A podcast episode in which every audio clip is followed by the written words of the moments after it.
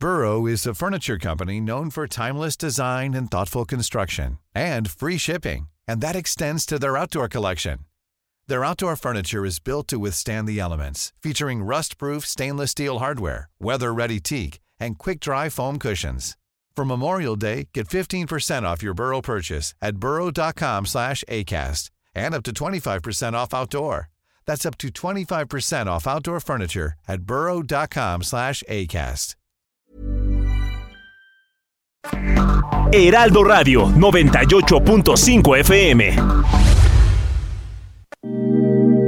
Ahora al aire, a la una, con Salvador García Soto. Un encuentro del diario que piensa joven con el análisis y la crítica. A la una, con Salvador García Soto.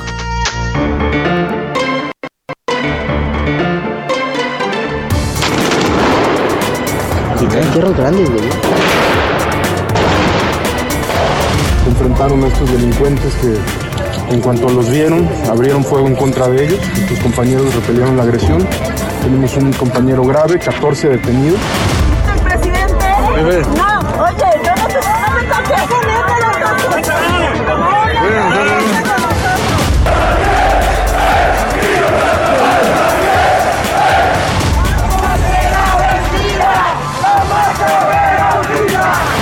allá afuera, no, que si no resultados se van a la verga, yo soy hecho cuatro años, yo me quedo aquí, no vale madre lo que diga.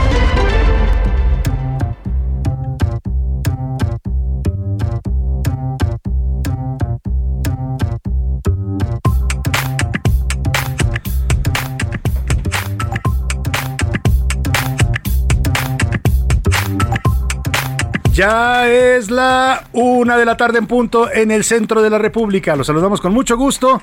Iniciamos a esta hora del mediodía a la una, este espacio informativo que hacemos para usted todos los días. A esta hora del día, ya sabe, aquí estamos para informarle, para acompañarle y para entretenerle también en esta parte de su día, en este miércoles 13 de julio, justo a la mitad de esta semana y ya a punto de llegar a la primera quincena del mes de julio. ¿eh? Rápido se está yendo este mes y se pone usted a pensar, estamos ya pues a nada, a la mitad de este mes, viene agosto y de ahí para el Real pues ya se nos va la última parte del año. Así es que bueno, pues vamos a ponernos en modo modo en modo informativo en estas siguientes dos horas le voy a llevar lo mejor del panorama informativo en, el país y en el mundo. Las noticias más importantes se las voy a platicar aquí, las historias de este día, las entrevistas con los personajes de la noticia. Por supuesto, lo que usted sabe, siempre tratamos de aportarle en este espacio y que no lo va a encontrar usted en ningún otro espacio. El análisis, el contexto, la crítica, todo lo que tratamos siempre día a día de llevarle con la mejor intención. Aquí no buscamos aleccionar a nadie, no buscamos convencer a nadie, simplemente exponemos la noticia, la tratamos de explicar, le damos el contexto y aquí, aquí la opinión más importante siempre va a ser la de usted. Y en este miércoles, en este miércoles con temas importantes, le deseo que todo vaya marchando bien para usted en este día, que vaya esta mitad de semana pues saliéndole bien las cosas, que los objetivos, tareas o pendientes que tiene usted para este día y esta semana se vayan cumpliendo. Y si hay algún problema, algún contratiempo, pues ánimo, ánimo, siempre le digo y lo digo de verdad, de corazón, ánimo para, porque todavía nos queda la mitad de este día y lo que resta de la semana para resolver cualquier situación adversa. 22 grados centígrados la temperatura en, esta, en este mediodía, caluroso, un poco caluroso para, para los estándares que hemos tenido en los últimos días, se siente un poco de bochorno en la ciudad, eh, está nublado también en algunas partes, eh, hay probabilidades de lluvia para la tarde, menos, menos que otros días, 44% de humedad y 20% de probabilidades de lluvia. Saludo a toda la gente que nos sintoniza, por supuesto, aquí en la megalópolis, en este gran valle de México, en el 98.5 de su FM, nuestra frecuencia central. Desde aquí transmitimos para toda la República. Nuestra señal sale desde estos estudios donde le estoy hablando en vivo y en directo ubicados en la Avenida de los Insurgentes Sur 1271, aquí por los rumbos de la colonia del Valle y desde aquí a toda la República. Saludamos con gusto a la gente de Guadalajara, Jalisco, de Monterrey, Nuevo León, de la comarca lagunera, ya en la zona de los eh, donde confluyen los estados de Durango y Coahuila, a la gente también de Oaxaca capital. Muchos saludos a toda la gente y esta semana le estamos dando la bienvenida a la gente de Salina Cruz, Oaxaca, también allá en la zona ismeña de este gran estado de la República. Se están incorporando a la gran familia de Heraldo Radio en el 106.5 de su FM.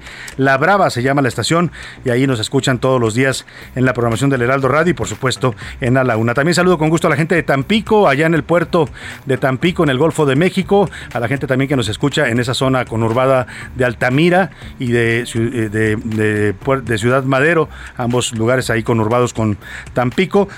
También con gusto a la gente de Tehuantepec, también allá en Oaxaca, la, digamos el centro de toda esta zona del istmo de Tehuantepec. Muchos saludos para ellos. A la gente de Tijuana, Baja California, allá en la frontera norte, y al otro extremo de la República, en Tuxtla Gutiérrez, Chiapas, allá en el sureste mexicano. También muchos saludos a todos los amigos chiapanecos. Al otro lado del Río Bravo también suena la señal del Heraldo Radio, también en el territorio de Estados Unidos se escucha el Heraldo Radio. Saludamos con gusto a la gente de McAllen y de Brosville, Texas. Muchos saludos a todos los amigos paisanos mexicanos que viven allá, porque muchos mexicanos desde el lado también estadounidense y por supuesto los amigos tejanos. También hasta San Antonio, Texas, en Now Media Radio nos escuchan 1520 de. Muchos saludos a todos los amigos de San Antonio, San Antoninos, creo que se les dice a los originarios de San Antonio, Texas, y a la gente de Now Media Radio Chicago, también allá en la zona de los Grandes Lagos.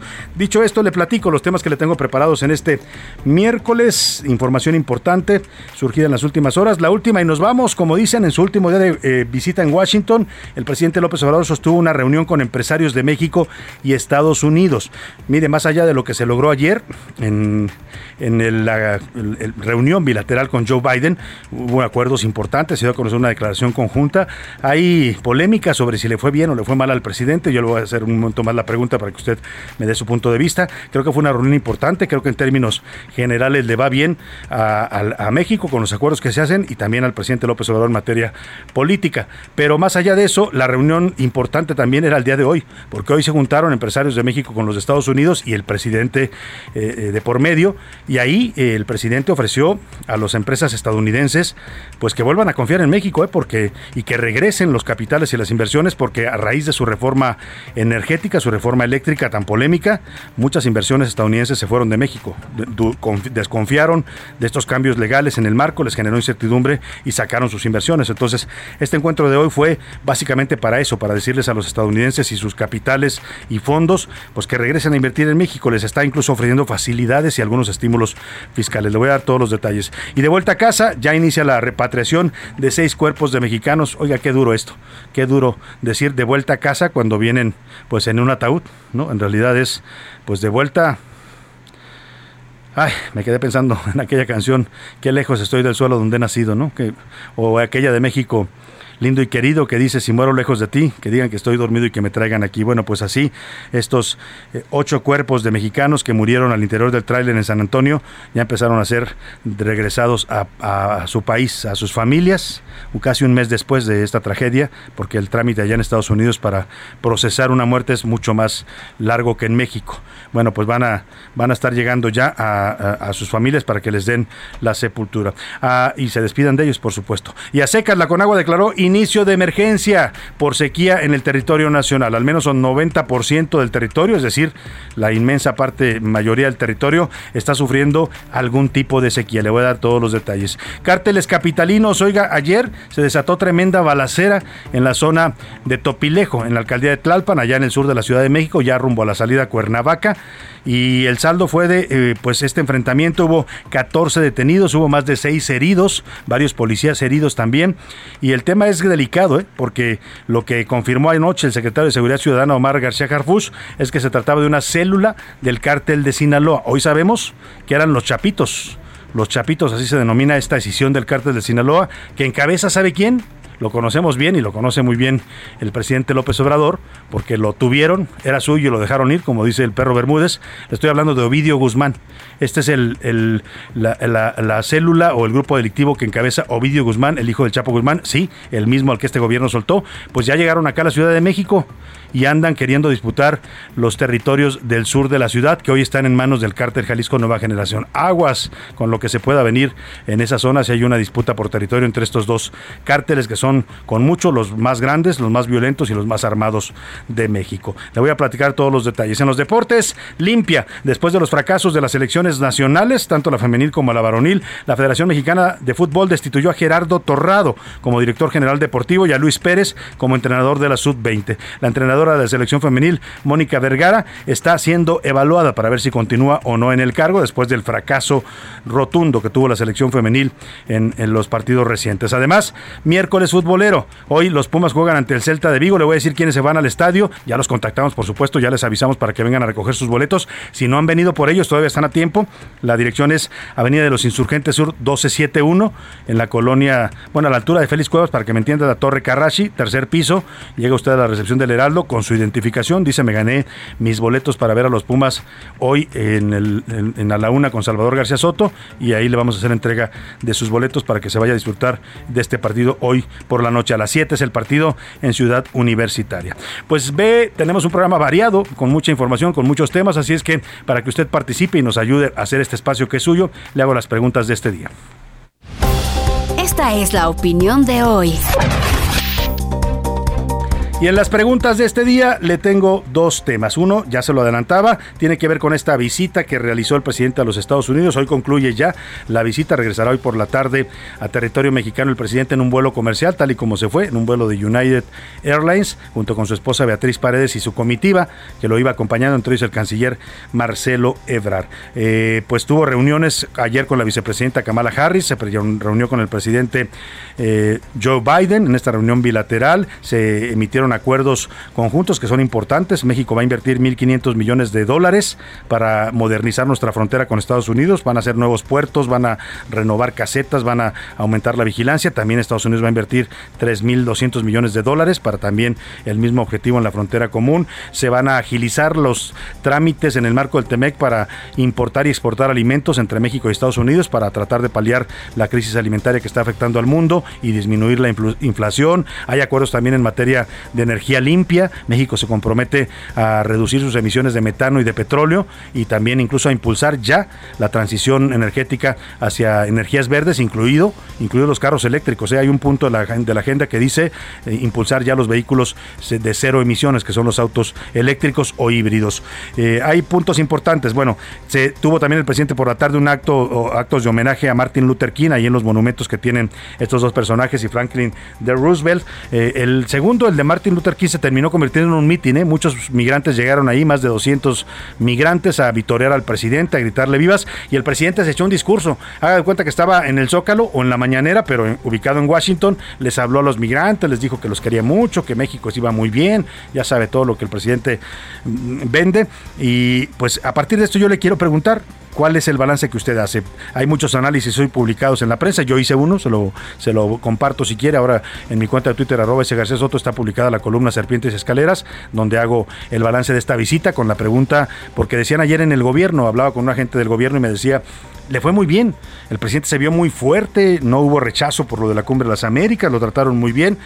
Y yo pregunto si realmente López Obrador se vio tan fuerte o si más bien el que se vio muy débil es Joe Biden, ¿no? Porque también por ahí la debilidad que trae el presidente estadounidense con tantos problemas también es importante en este contexto y en esta visita. Pero usted qué piensa? ¿Cómo le fue al presidente López Obrador y sobre todo al país en esta visita? ¿Fue buena políticamente y en acuerdos le fue bien a México y al presidente?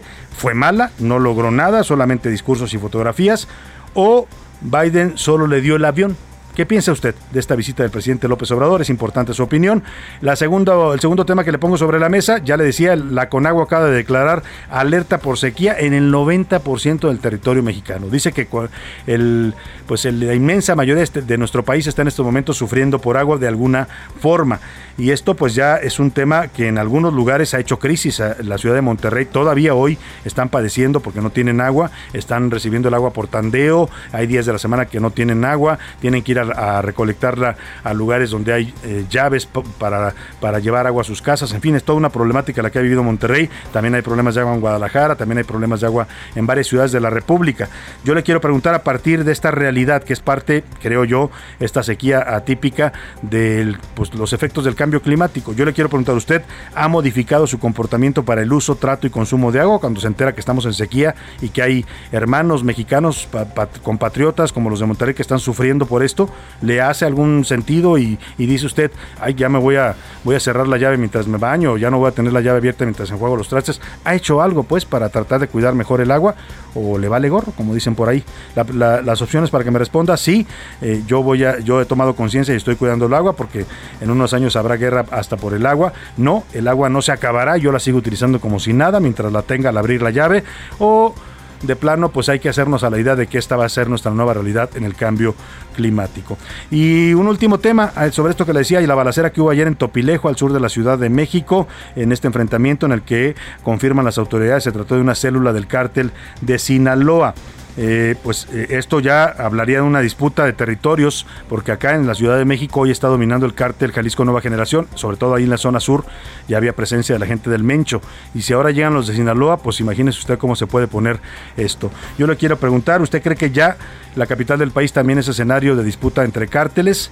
Sí, ya eh, la, capital también es parte de la lucha por el narcotráfico, o de plano mm, hay algunos estados que todavía quedan libres del narco, entre ellos la Ciudad de México, o de plano toda la República está ya infestada del narco, no hay estado que se salve porque el gobierno ha permitido y solapado el crecimiento de estos grupos. ¿Qué me dice de estos temas? 5518 41 51 99, el número donde puede contactarnos, ya sabe que puede ser por mensaje de texto de voz, usted decide cómo aquí, lo que importa es que su opinión cuenta y sale al aire. Y ahora sí vamos al resumen de noticias porque esto como el miércoles y como la segunda quincena del mes de julio ya comenzó. Rumbo a casa. Un avión de la Fuerza Aérea Mexicana partió rumbo a San Antonio, Texas, para iniciar con la repatriación de cuerpos de los migrantes mexicanos que murieron al interior de un tráiler. Daños. Al menos 72 casas resultaron afectadas por el desbordamiento del río Santiago en la alcaldía Tlalpan, por lo que hoy vecinos piden ayuda para reconstruir o arreglar sus viviendas. Abusador. La Fiscalía General de Justicia del Estado de México abrió tres procesos por abuso sexual en contra de Carlos Alberto, un hombre que se ostenta como maestro en un kinder de Ecatepec. A juicio. Los abogados de la familia de Abril Pérez Agaón, asesinada el 25 de noviembre del 2019, presentarán alrededor de 50 pruebas en contra de nueve personas durante la audiencia de continuación de la etapa intermedia. Histórico. La inflación de Estados Unidos se aceleró en junio, más de lo previsto al colocarse en 9.1%, cifra que no se veía desde inicios de la década de los 80. Una de la tarde con 16 minutos. Vámonos a la información. Me está comentando por aquí un radio escucha que dije yo eh, Beatriz Paredes en lugar de Beatriz Gutiérrez Müller. Bueno, pues una disculpa, ¿no? Es Beatriz Gutiérrez Müller, la esposa del presidente, cuando dije que ya venía de regreso junto con su esposa Beatriz Gutiérrez Müller, que lo estuvo acompañando en este viaje. Ayer tuvo actividades también oficiales. La señora estuvo visitando museos eh, ahí en Washington con la esposa del presidente de Estados Unidos, Bill, Jill Biden. Eh, por cierto, eh, en las redes sociales circula un video donde doña Beatriz Gutiérrez Müller, la esposa del presidente López Obrador, se dio un golpe en la ventana ayer que estaba, bueno, ya lo comentaba incluso aquí José Luis ayer en el cotorreo, ¿no? Se golpeó al momento de querer asomarse al balcón ahí en el hotel, ya hicieron hasta memes ahí en internet, ya sabe que el internet no perdona nada, ¿no? Cualquier resbalón que uno tenga, ahí se lo van a restregar y más si es usted figura pública. Vámonos a otro tema, eh, bueno, pues al tema de hecho de esta visita. En Washington, el presidente López Obrador se reunió con empresarios mexicanos el día de hoy, empresarios mexicanos y de Estados Unidos. Este encuentro que tuvo lugar hoy por la mañana ocurrió en el Instituto Cultural de México. Eh, en su cuenta de Twitter, el mandatario informó que hablaron de cooperación económica, inversión, soberanía y progreso con justicia, cualquier cosa que eso signifique. Entre los empresarios nacionales que acudieron al encuentro están Carlos Slim de Grupo Carso, Antonio del Valle del Consejo Mexicano de Negocios y Francisco Cervantes, presidente del Consejo Coordinador Empresarial. Representando a los empresarios estadounidenses también hubo empresas importantes, varias de ellas transnacionales, otros titulares de fondos de inversión. Y bueno, el desayuno privado se dio en el marco del CEO Dialogue, así se llama esta, o en español, De CEOs o de ejecutivos de empresas eh, y de directivos más bien, evento que en el que se habla de los principales proyectos de inversión entre México y Estados Unidos. La reunión con los empresarios cierra las actividades ya del mandatario mexicano en Washington. También acudió a esta reunión el embajador de México en perdón, el embajador de Estados Unidos en México Ken Salazar, el amigo Ken, como ya se le conoce, además de funcionarios de México, estuvo el canciller Marcelo Ebrard, la secretaria de Economía Tatiana Cloutier y el director general de Petróleos Mexicanos Octavio Romero. Parte de lo que se planteó en este encuentro es que México les abrió un abanico de posibilidades a los estadounidenses para que vengan a invertir, incluso en el sector energético, ¿eh? donde cancelaron muchas inversiones y fondos y proyectos los empresarios de Estados Unidos a raíz de los cambios legales de la reforma eléctrica de López Obrador. Vamos contigo, Iván Saldaña, hasta la capital de Washington, que ya casi vienen de regreso, para que nos cuentes de este último día de actividades del presidente en Washington. Muy buenas tardes, Iván.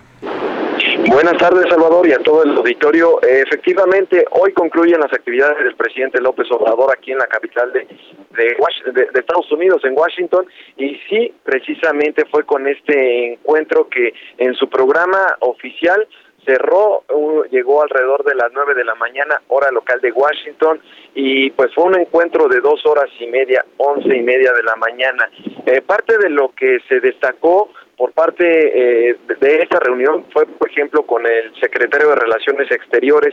Él destacó que el presidente López Obrador, pues sintetizó, hizo un resumen de todas las inversiones que se están llevando o que se, se pactaron con los empresarios de Estados Unidos y pues el anuncio fue básicamente que eh, en los próximos dos años de aquí, así lo escribe, eh, lo publica el canciller en su cuenta oficial de Twitter, eh, escribió que de aquí al 2024 pues las empresas de Estados Unidos van a invertir 40 mil millones de dólares y pues también está que en esta reunión convocó al el presidente López Obrador, al sector empresarial de México, estuvo empresarios como Carlos Slim, Francisco Cervantes del Consejo Coordinador Empresarial, los convocó a integrar, acelerar la integración de inversiones con la inversión privada, con los países de Estados Unidos y Canadá, dice, frente a la incertidumbre de nuestro tiempo. Eh, más tarde salió también la secretaria Tatiana Cloutier, le preguntamos sobre esta, esta reunión. Ella hablaba también de que pues hay una eh, importante inversión, sobre todo en la zona norte y también en la zona sureste de México, es a donde estarán llegando las inversiones entonces pues eh, va sobre especialmente sobre el sector energético como lo bien lo destacabas solamente por último Salvador el presidente López Obrador en su agenda oficial pues tenía sus actividades ya eh, hasta este encuentro. Sin embargo, eh, nos comentan, nos comentaron que el presidente tenía pensado asistir a, a la estatua Benito Juárez en Washington. Eso es parte de lo que se había manejado de manera extraoficial. Sin embargo, nosotros estaremos muy pendientes para ver si sí se lleva a cabo este pues esta visita que hará solamente lo comentamos, es de manera extraoficial, no está confirmado todavía, Salvador. ¿Para cuándo sería, nos dices? Eh, antes de que eh, pues el presidente se vaya eh, al, aeropuerto, vuela desde el aeropuerto de Dulce sí. Washington, es un vuelo directo hacia la Ciudad de México y estará aterrizando posteriormente alrededor de las 9.30 de la, de la noche. De la noche, acá. Viene también en vuelo comercial de vuelta, ¿verdad? en vuelo comercial y el día de mañana pues él retoma sus actividades después de esta intensa agenda que tuvo aquí, cuando menos el día de ayer que fue muy larga desde antes de, de, las 9 de la mañana y concluyó por ahí de las 5.30 de la tarde. Pues muy bien, muy bien, vamos a estar muy pendientes, Iván Saldaña. Importante la reunión de hoy y lo que se plantea ahí, que básicamente es promover que regresen inversiones de Estados Unidos a México, muchas de ellas que se fueron asustadas por los cambios legales de sello de la reforma eléctrica de López Obrador. El presidente les ofrece, y lo confirma hoy Tatiana Cloutier en declaraciones, les ofrece que vengan a invertir en, en energía en México, incluidos proyectos de energías limpias como los que pretendía revertir su reforma eléctrica. Vamos a estar muy pendientes, Iván, te agradezco mucho esta cobertura, felicidades de verdad excelente la cobertura que has hecho de esta visita del presidente. Muchas gracias, Salvador, y saludos a todo el auditorio. Muchas gracias Iván Saldaña. Ya, ya como lo escuchó, regresarán en un rato más hacia México. A las nueve y media estará aterrizando el presidente de regreso. Eh, y por cierto, la tarde de este martes el presidente rindió homenaje en los memoriales del presidente Franklin D. Roosevelt ahí en Washington y del luchador Martin Luther King. Este último se convirtió en una especie de meeting, le decía yo, era como una mañanera del presidente hablando ahí en la capital de Estados Unidos. Escuche parte de lo que dijo ayer y un grupo de migrantes nutrido llegó a vitorear y a echarle porras a López Obrador. Hay, por ejemplo, en la historia el hecho de que un gran presidente, Abraham Lincoln, se hermanó con el mejor presidente que ha habido en la historia de nuestro país, Benito Juárez. Da mucho gusto estar aquí.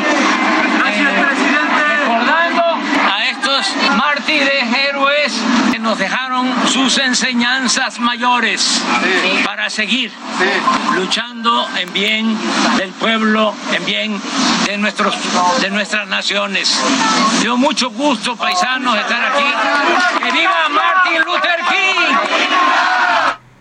Que viva México, gritó el presidente, pues un mitin ahí en plena capital de los Estados Unidos. Vamos a la pausa con música, lo dejo con Bersuit Bergabat, Yo Tomo, banda de rock argentina, esta canción de 1998. Regresamos.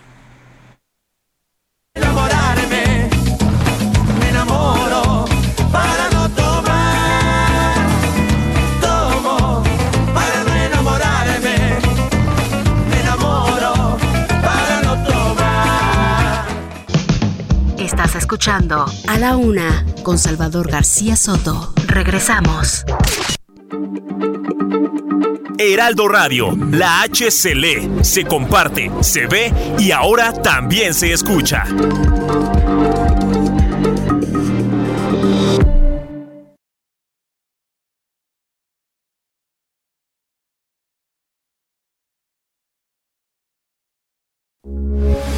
Heraldo Radio 98.5 FM, una estación de Heraldo Media Group. Transmitiendo desde Avenida Insurgente Sur 1271, Torre Carrachi, con 100.000 watts de potencia radiada. Heraldo Radio, la H que sí suena y ahora también se escucha. Sigue escuchando A la Una con Salvador García Soto. Ahora, la rima de Valdés. O de Valdés, la rima. Olvídense del sentado del presidente Obrador. Ahora no lo vi tan peor y en la red se lo han tragado. A Biden ya le ha encargado que den visas de trabajo y a la plática le trajo el tema de los migrantes, porque muy desde endenantes no se arregló ni un carajo. Sé que no es un lord, Manuel, pero le cantó verdades y hubo incomodidades, sobre todo por aquel que casi siempre el pastel se lo ha comido él solito y ahora, aunque sea poquito, el peje pues se le impuso, al menos se lo propuso, sin hacerse tan chiquito. Ya veremos si la charla de verdad no fue un montaje. Me daría mucho coraje que ahí quedara para archivarla. Estuvo para analizarla. No más aguas, Betty, mana, que se asomó a la ventana y sóbese, qué trancazo. A ver si con tal osazo de regresar le dan ganas. Loro non sanno di che parlo. Vestiti sporchi fra di fango. Giallo di siga fra le dita. Io con la siga camminando. Scusami ma ci credo tanto Che posso fare questo salto.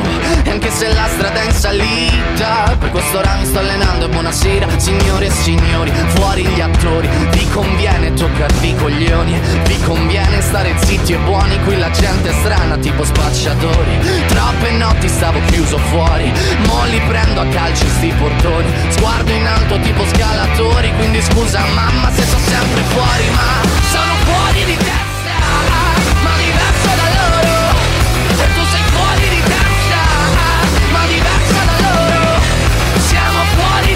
Una de la tarde con 32 minutos. Qué bien suena el rock en italiano. La verdad es el, el italiano, no sé a usted qué le parezca. A mí me parece uno de los idiomas más bellos en cuanto a su musicalidad, a su sonido con las palabras. Y suena bastante bien cantado en rock. Este es Maneskin.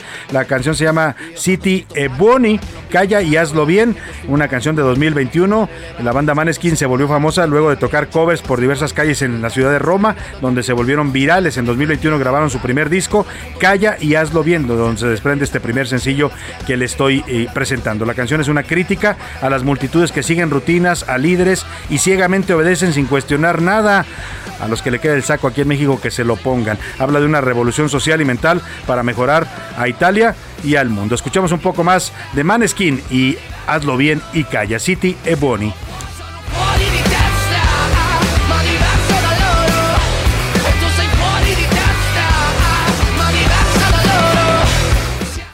la una, con Salvador García Soto. Una de la tarde con 33 minutos. Oiga, eh, mandaron a un avión, la Fuerza Aérea Mexicana acaba de mandar un avión, salió este miércoles por la mañana de eh, los hangares del Aeropuerto Internacional de la Ciudad de México para repatriar a los cuerpos de migrantes mexicanos que fueron encontrados el pasado 27 de junio, muertos asfixiados en la caja de un tráiler abandonado en San Antonio, Texas. Según Arturo Rocha, coordinador para América del Norte de las 53 de las 53 víctimas de ese tráiler, de trata, por supuesto, eh, ilegal de indocumentados, 26 eran mexicanos, o sea, pues la mayoría eran mexicanos, sin más del 50%. El vuelo militar traerá los primeros ocho cuerpos de compatriotas. Hace unos minutos Arturo Rocha eh, comentó en Twitter, nos encontramos ya en el Aeropuerto Internacional de San Antonio, Texas, con el cónsul Rubén Minuti y el equipo del Consulado General de México en San Antonio, en colaboración con autoridades de la Oficina de Aduanas y Protección Fronteriza de los Estados Unidos. Comenzamos el abordaje de ocho féretros. Eh, a ver si me buscan por ahí México lindo y querido con esta estrofa donde dice, si muero lejos de ti, porque se las quiero dedicar hoy a estos ocho compatriotas. Son 26 en total, pero son los primeros que van a llegar a México. Qué dolor, de verdad, qué dolor. Si uno se pone en los zapatos de ellos, que iban a buscar un sueño, que iban a buscar una vida mejor que no tienen en México, es un drama lo que se está viviendo con este tema de la migración ilegal y otra vez repunta la migración de mexicanos ilegalmente a Estados Unidos. ¿eh? No es casualidad que en este trailer haya, la mayoría han sido mexicanos. Dedicado para estos compatriotas que van a regresar, eh, pues les dedicamos con amor y con cariño en su memoria y para sus familias esto. México lindo y querido, si muero lejos de ti, que digan que estoy dormido y que me traigan a ti, que digan que estoy dormido que me traigan a ti. México lindo y querido, si muero lejos de ti. Qué dolor de verdad este tema de la migración ilegal y esta tragedia. Eh, parte de lo que se habló ayer en la reunión bilateral entre Joe Biden y López Obrador fue esto, tienen que acabar estas tragedias, pedía el presidente que hicieran Estados Unidos acepte un programa de migración legal con visas de trabajo para los mexicanos que necesitan trabajar allá, porque además lo necesitan. Aquí nos decía el otro día Pedro Aces de la CATEM que muchas empresas se acercan a ellos, a, esta organización sindical y le dicen que necesitan trabajadores. Hay eh, lugares en donde decía en los puertos, por ejemplo, de Estados Unidos, están los contenedores ahí porque no hay quien baje la mercancía, no hay estibadores porque los estadounidenses no quieren hacer ese trabajo. Pues entonces si hay necesidad de mano de obra ya y hay mano de obra demanda de trabajo acá, ¿por qué no conciliar esas dos cosas y hacerlo legalmente en vez de mandar a la gente a morirse en la caja de un tráiler asfixiada, a morirse de sed en un desierto, a morir eh, en manos del crimen organizado, todo lo que tienen que sufrir nuestros migrantes dolorosamente? Y ojo, este tema es para ponerle atención, ¿eh? no, no se habla de eso y nunca le va a oír usted hablar al presidente, pero en este sexenio, en lo que va de este sexenio, ha repuntado la migración ilegal hacia Estados Unidos. Había habido una baja histórica, ya muchos mexicanos no iban a Estados Unidos, porque además sabían que era prácticamente imposible cruzar la frontera cuando estaba Donald Trump, eh, pero está repuntando. Y ojo, si es pobreza, si es necesidad, porque la tenemos en México todavía hay mucha, ha crecido la pobreza según los indicadores del Coneval en los últimos años, pero también es la violencia, ¿eh? Ya no solo los, mexicanos se van en busca de trabajo y de eh, un sustento que aquí no pueden lograr, se van también porque hay comunidades que están eh, desintegradas por la violencia. Los desplazados en México son reales. Hay pueblos enteros en Zacatecas, en Guerrero, en Michoacán, donde la gente tiene que huir, tiene que dejar su casa, su tierra, porque el narcotráfico los expulsa, les quita todo. Y esto, estos migrantes también son parte de ese fenómeno de la violencia que vivimos en México. En medio de esta tragedia, eh, en San Marcos, Atexquilpan, Veracruz, están de luto por el fallecimiento de migrantes que murieron abandonados allá en San Antonio. Son tres jóvenes de los que iban en este tráiler, de los 26 mexicanos. Lo único que querían es una vida mejor y lo que encontraron fue la muerte. Juan David Castilla, te saludo con gusto allá en Veracruz.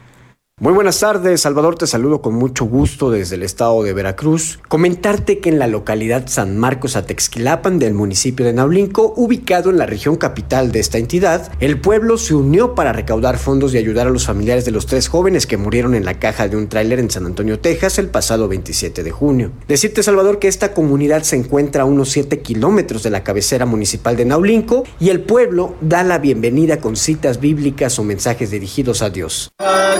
tôi tình cô tôi có Misael era primo de Yair y Giovanni Valencia Olivares, de 19 y 16 años respectivamente. Los tres eran artesanos zapateros quienes lamentablemente se sumaron a la lista de los 53 personas que fallecieron al interior del camión de carga pesada. El pequeño pueblo Salvador luce bastante tranquilo, no se escucha música y hay muy poco ruido. La gente está de luto por los tres jóvenes que murieron asfixiados y que viajaban en busca del sueño americano. Este es el reporte desde Veracruz, Salvador. Excelente tarde. Muchas gracias, Juan David Castilla. Pues sí, hay que ponerle rostro a esta tragedia. Ahí están los nombres de estos jovencitos. Giovanni, 16 años, 16 años, y se fue a morir adentro de la caja de un tráiler en los Estados Unidos. Todavía quedan dos mexicanos, informó hoy en la Cancillería, dos mexicanos que están hospitalizados de esta tragedia. Uno es menor de edad, es originario de Guanajuato, iba viajando con familiares, sus familiares murieron, él sobrevivió y está prácticamente pues tratando de pues, luchar por su vida. Otro, otro es un adulto que está en condición crítica pero estable según dice la Cancillería. El vuelo que le dije que ya viene en camino con ocho cuerpos de estos mexicanos que murieron allá en San Antonio es el primero. Va a haber dos vuelos para traer al resto de los connacionales. Qué tema y qué tragedia de verdad esta de la migración ilegal. Vámonos a otro tema. A la una, con Salvador García Soto. Y parte de lo que le decía, lo que expulsa también a mexicanos, como expulsa a centroamericanos, además de la pobreza, la necesidad, el hambre o la falta de oportunidades para crecer en un país como este, pues es la violencia. Y si no, mire, la violencia que está ya en la mayor parte del territorio, según, según el Departamento de Estado de Estados Unidos, el 30% del territorio de México está dominado por los narcos y fuera del control del gobierno. Yo creo que es hasta más ya en estos momentos. Pero para muestra un botón, la Ciudad de México, que ya sabemos que también aquí hay narco y hay cárteles, ¿no? Ahí está la Unión Tepito, que es un cártel, está eh, el, este cártel de Tláhuac, eh, varios, ¿no? Que ya se crearon aquí con gente eh, de la Ciudad de México, que son sus líderes y que mueven droga, todo tipo de droga. Bueno, pues ahora estos, estos cárteles que surgieron en la Ciudad de México siempre estaban aliados a los grandes cárteles del país, al cártel de Sinaloa, al Jalisco Nueva Generación, a la familia michoacana, a los rojos de Guerrero, ya sabe que es toda una fauna la que existe con el narcotráfico.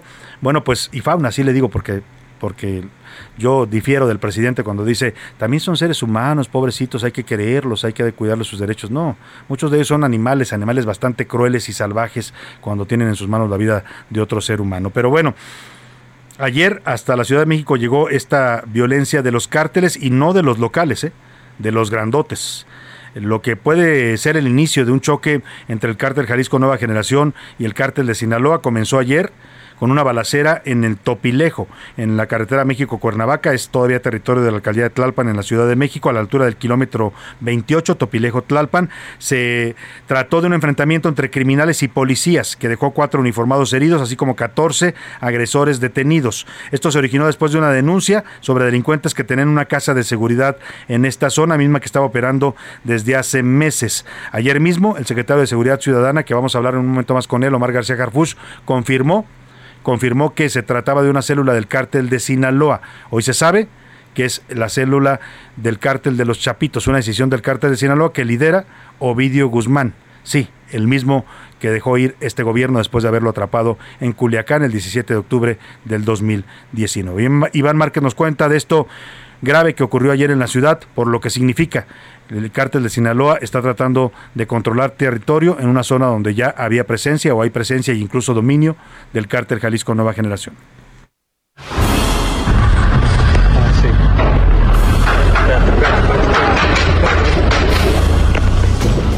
Alrededor de las 2.40 de este martes se registró un enfrentamiento armado entre policías de la Secretaría de Seguridad Ciudadana de la Ciudad de México, agentes de inteligencia y hombres armados sobre la carretera México-Cuernavaca a la altura de San Andrés Topilejo en Tlalpan, Ciudad de México.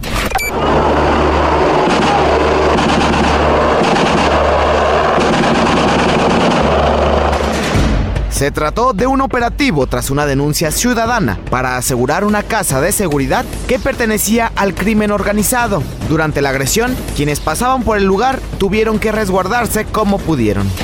Pues empezamos a escuchar detonaciones y pues lo resguardamos alrededor de unos 40, pero fueron detonaciones fuertes. Pues nomás vimos a los policías como pasaban y se escuchaban las detonaciones. El intercambio de balas duró cerca de 20 minutos y dio como resultado la detención de 14 hombres, además del decomiso de 10 armas largas, incluyendo un Barrett .50 y una ametralladora.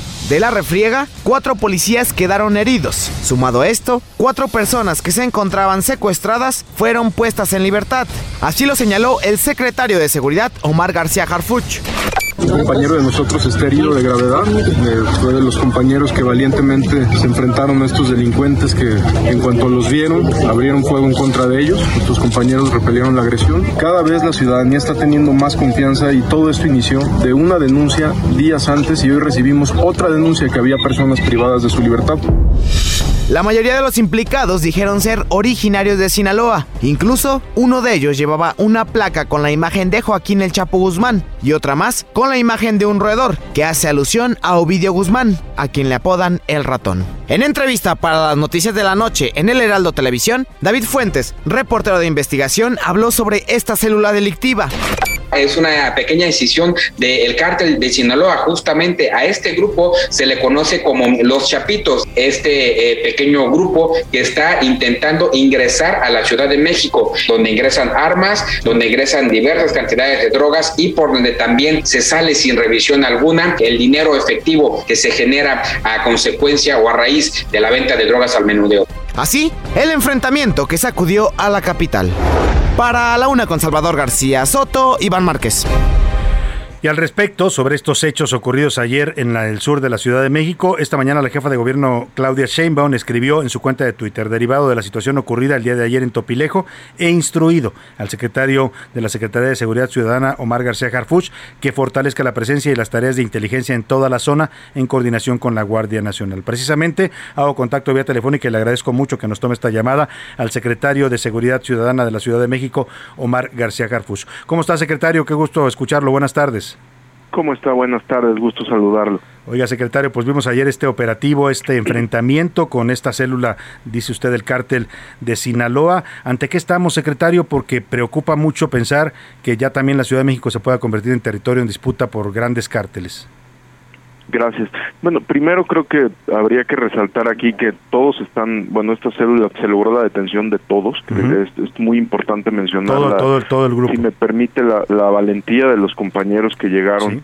Eh, y que se enfrentaron de manera muy muy valiente con, con estos 14 tipos que estaban completamente armados, como usted bien lo, bueno, como la persona que ahorita comentó el aseguramiento, pues fueron 10 armas largas, un Barrett calibre 50, una ametralladora de alto poder, 12 granadas calibre 40, este 40 milímetros, lanzagranadas, etcétera. Entonces tenemos ahorita lamentablemente un compañero muy mal herido uh -huh. este, y los otros tres ya están ya están fuera de peligro, pero sí tenemos uno muy grave. Uh -huh. Más que eh, que eh, nos, no, nos dé temor de que la Ciudad de México se convierta en un territorio violento, creo que queremos que la ciudadanía vea que aquí tiene una policía operativa que responde a, a, cualquier grupo generador de violencia, sea un cártel importante o sea una célula menor, como también de, hemos tenido detenidos en las últimas semanas, y que eso queremos que sepa la ciudadanía que tiene una policía totalmente coordinada con el gobierno federal.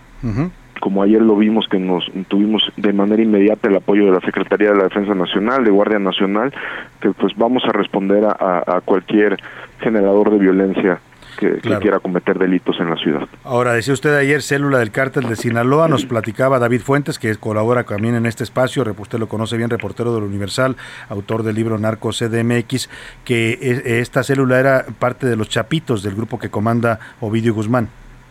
Al momento no tenemos confirmado que sea así, sin embargo sí sabemos de los 14 detenidos, hay seis originarios de Sinaloa y, y como bien mencionó usted, sí hay varias insignias que hacen alusión a un grupo eh, de- en Sinaloa. Por ejemplo, uno decía específicamente Cártel del Pacífico, el otro decía Cártel de Sinaloa etcétera. Entonces, ahorita ya con las declaraciones que rindan en la Fiscalía General de Justicia, con el análisis eh, que, que ya hagamos posterior a todos los indicios que, que se aseguraron junto con la Fiscalía General de Justicia, pues obviamente vamos a informar con, con toda transparencia eh, eh, la El mayor tema. cantidad de info- que tengamos. Ahora, esta placa donde se observa un, un ratón, una especie de caricatura de ratón que dicen que identifica a los sicarios de- de- al, al mando de Ovidio Guzmán, eh, ¿es, ¿es así? ¿Se ve la pla- en las placas que traían, portaban ellos?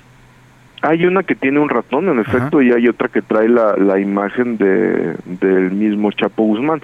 Y había otras que no decían nada, decían Cártel del Pacífico. Hay este varios varios indicios y, y no es la primera vez que aseguramos esta esta cantidad de armas. Lamentablemente en este caso hubo un enfrentamiento, pero si recordamos hace un poco más de un año con la Secretaría de la Defensa Nacional hicimos un aseguramiento de más de mil kilos de cocaína, se aseguró una importante cantidad de, de armas y también personas originarias de, Sinaloa. La verdad, yo le reconozco esta respuesta que dice usted de la policía de la Ciudad de México. El enfrentamiento fue fuerte. Ustedes tienen, como nos decía, estos heridos y a este policía con extrema gravedad. Pero eh, supongo que usted tiene también los reportes, eh, secretario, de que esa zona, por lo menos yo ubico que en la zona de la Jusco y de esta zona del sur de la ciudad, ya hay presencia del cártel Jalisco Nueva Generación.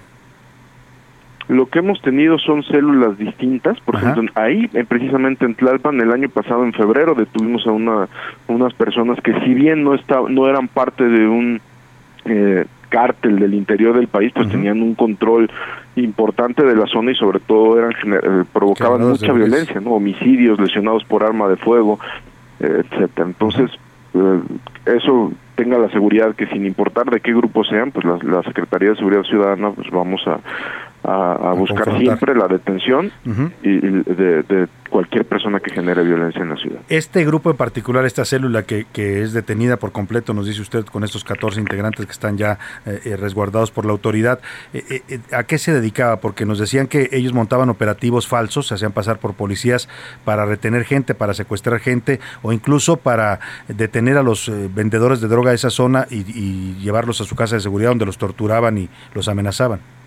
Al momento lo que tenemos es que se dedicaban al narcomenudeo. Ahí tienen un, eh, precisamente en este inmueble hay como hay una, un cuarto donde tenían ya droga confeccionada para su venta y en efecto tenían privadas de la libertad a cuatro personas, mismas que, que la policía liberó. Hasta este momento obviamente están tratadas como, como víctimas. La policía de la Ciudad de México les dio atención médica de manera inmediata, digo, estaban bien fuera de peligro, pero también se les dio atención psicológica. Ya la fiscalía más adelante nos informará porque no no no era una privación donde estuvieran pidiendo dinero a cambio. Claro. Entonces eso, si me lo permite, pues ya más Sí. adelante cuando ya, ya- las declaraciones se puedan informar. Finalmente le, le- le pregunto sobre esta instrucción que le da la jefa de gobierno de coordinarse con la Guardia Nacional. Eh, decía usted, la Policía de la Ciudad de México va a responder y la gente puede estar eh, no tranquila, pero digamos sí enterada de que va- tenemos una policía que va a hacer frente a estos grupos. Eh, se, lo, se lo pregunto y le insisto porque pues lamentablemente la percepción en el caso de la Guardia Nacional en, en otros territorios, en otras partes de la República, es que no están confrontándose con los criminales.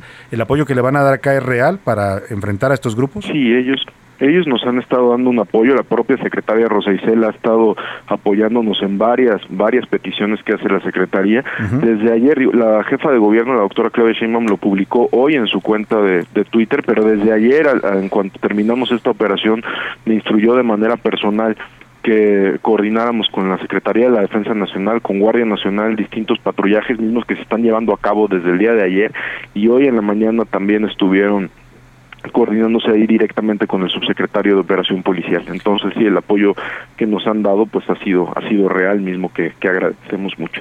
Pues secretario, le agradezco mucho que nos dé esta información importante, estar enterados de lo que está sucediendo y como dice usted que se hable con claridad y con la verdad para que la gente sepa pues lo que está sucediendo y pues gracias por por, por esta entrevista y también eh, un abrazo y toda la solidaridad para la familia de este policía que lamentablemente dice usted todavía está en condición de gravedad.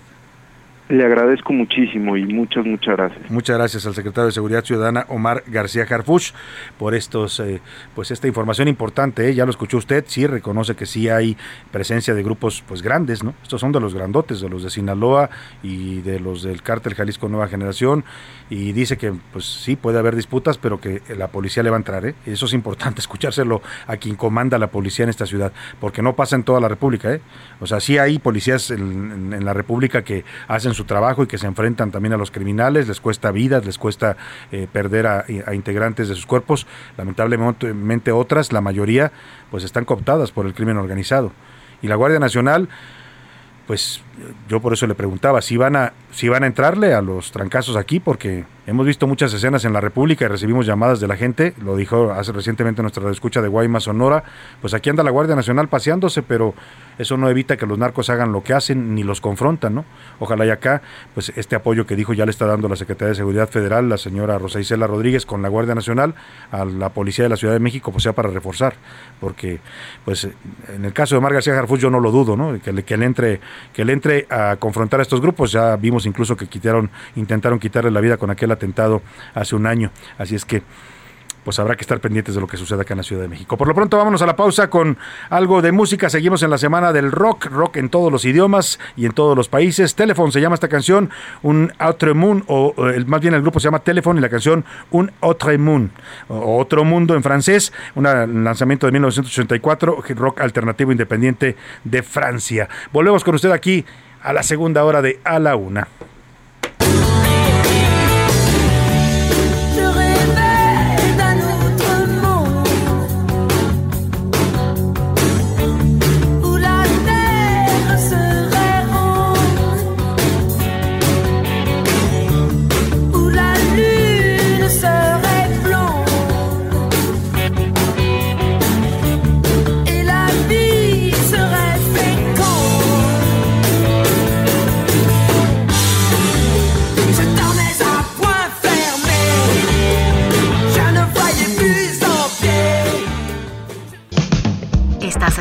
A la Una con Salvador García Soto. Regresamos. Heraldo Radio, con la H que sí suena y ahora también se escucha.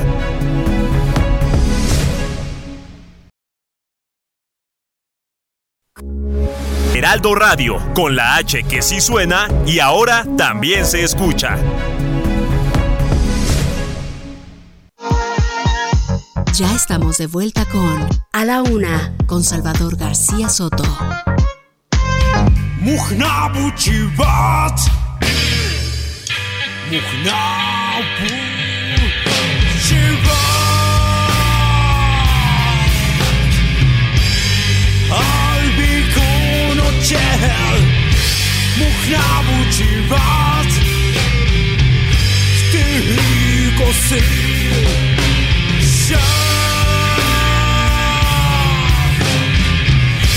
Мухнабу чипат Мухнабу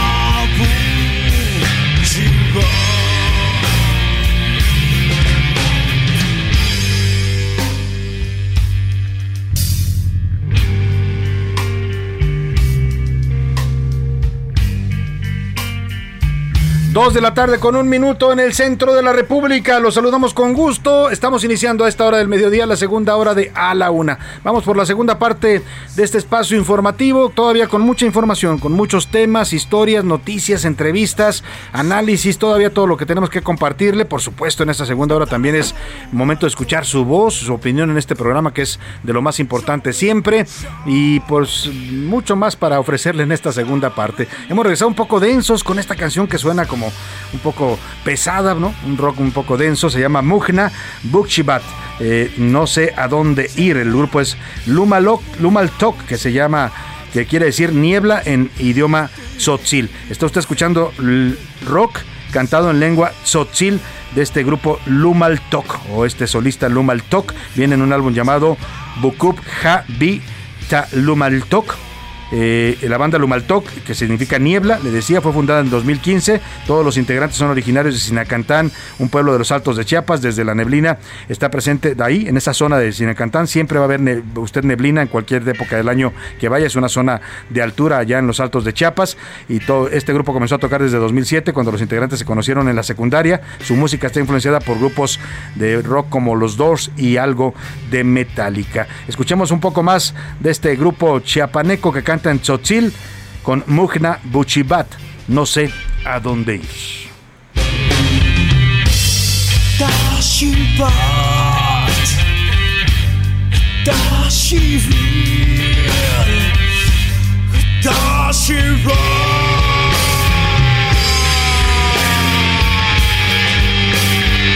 Interesante, de verdad, propuesta musical. Así nos sentimos a veces como este grupo, no sabemos a dónde ir, ¿no? Pues épocas de confusión donde uno no sabe qué camino tomar.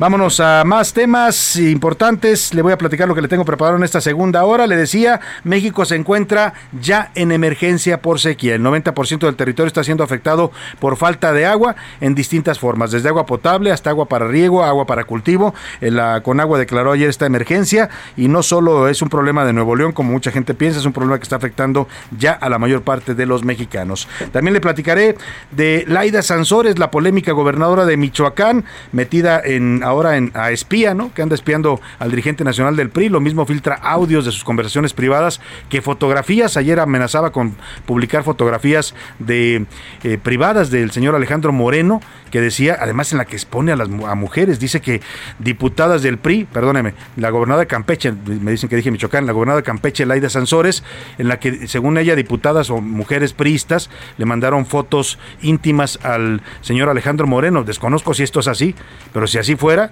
es un delito es un delito, está castigado por la ley Olimpia difundir imágenes íntimas de cualquier persona y si la gobernadora hace esto, pues de verdad ya está rebasando todos los límites, ¿eh?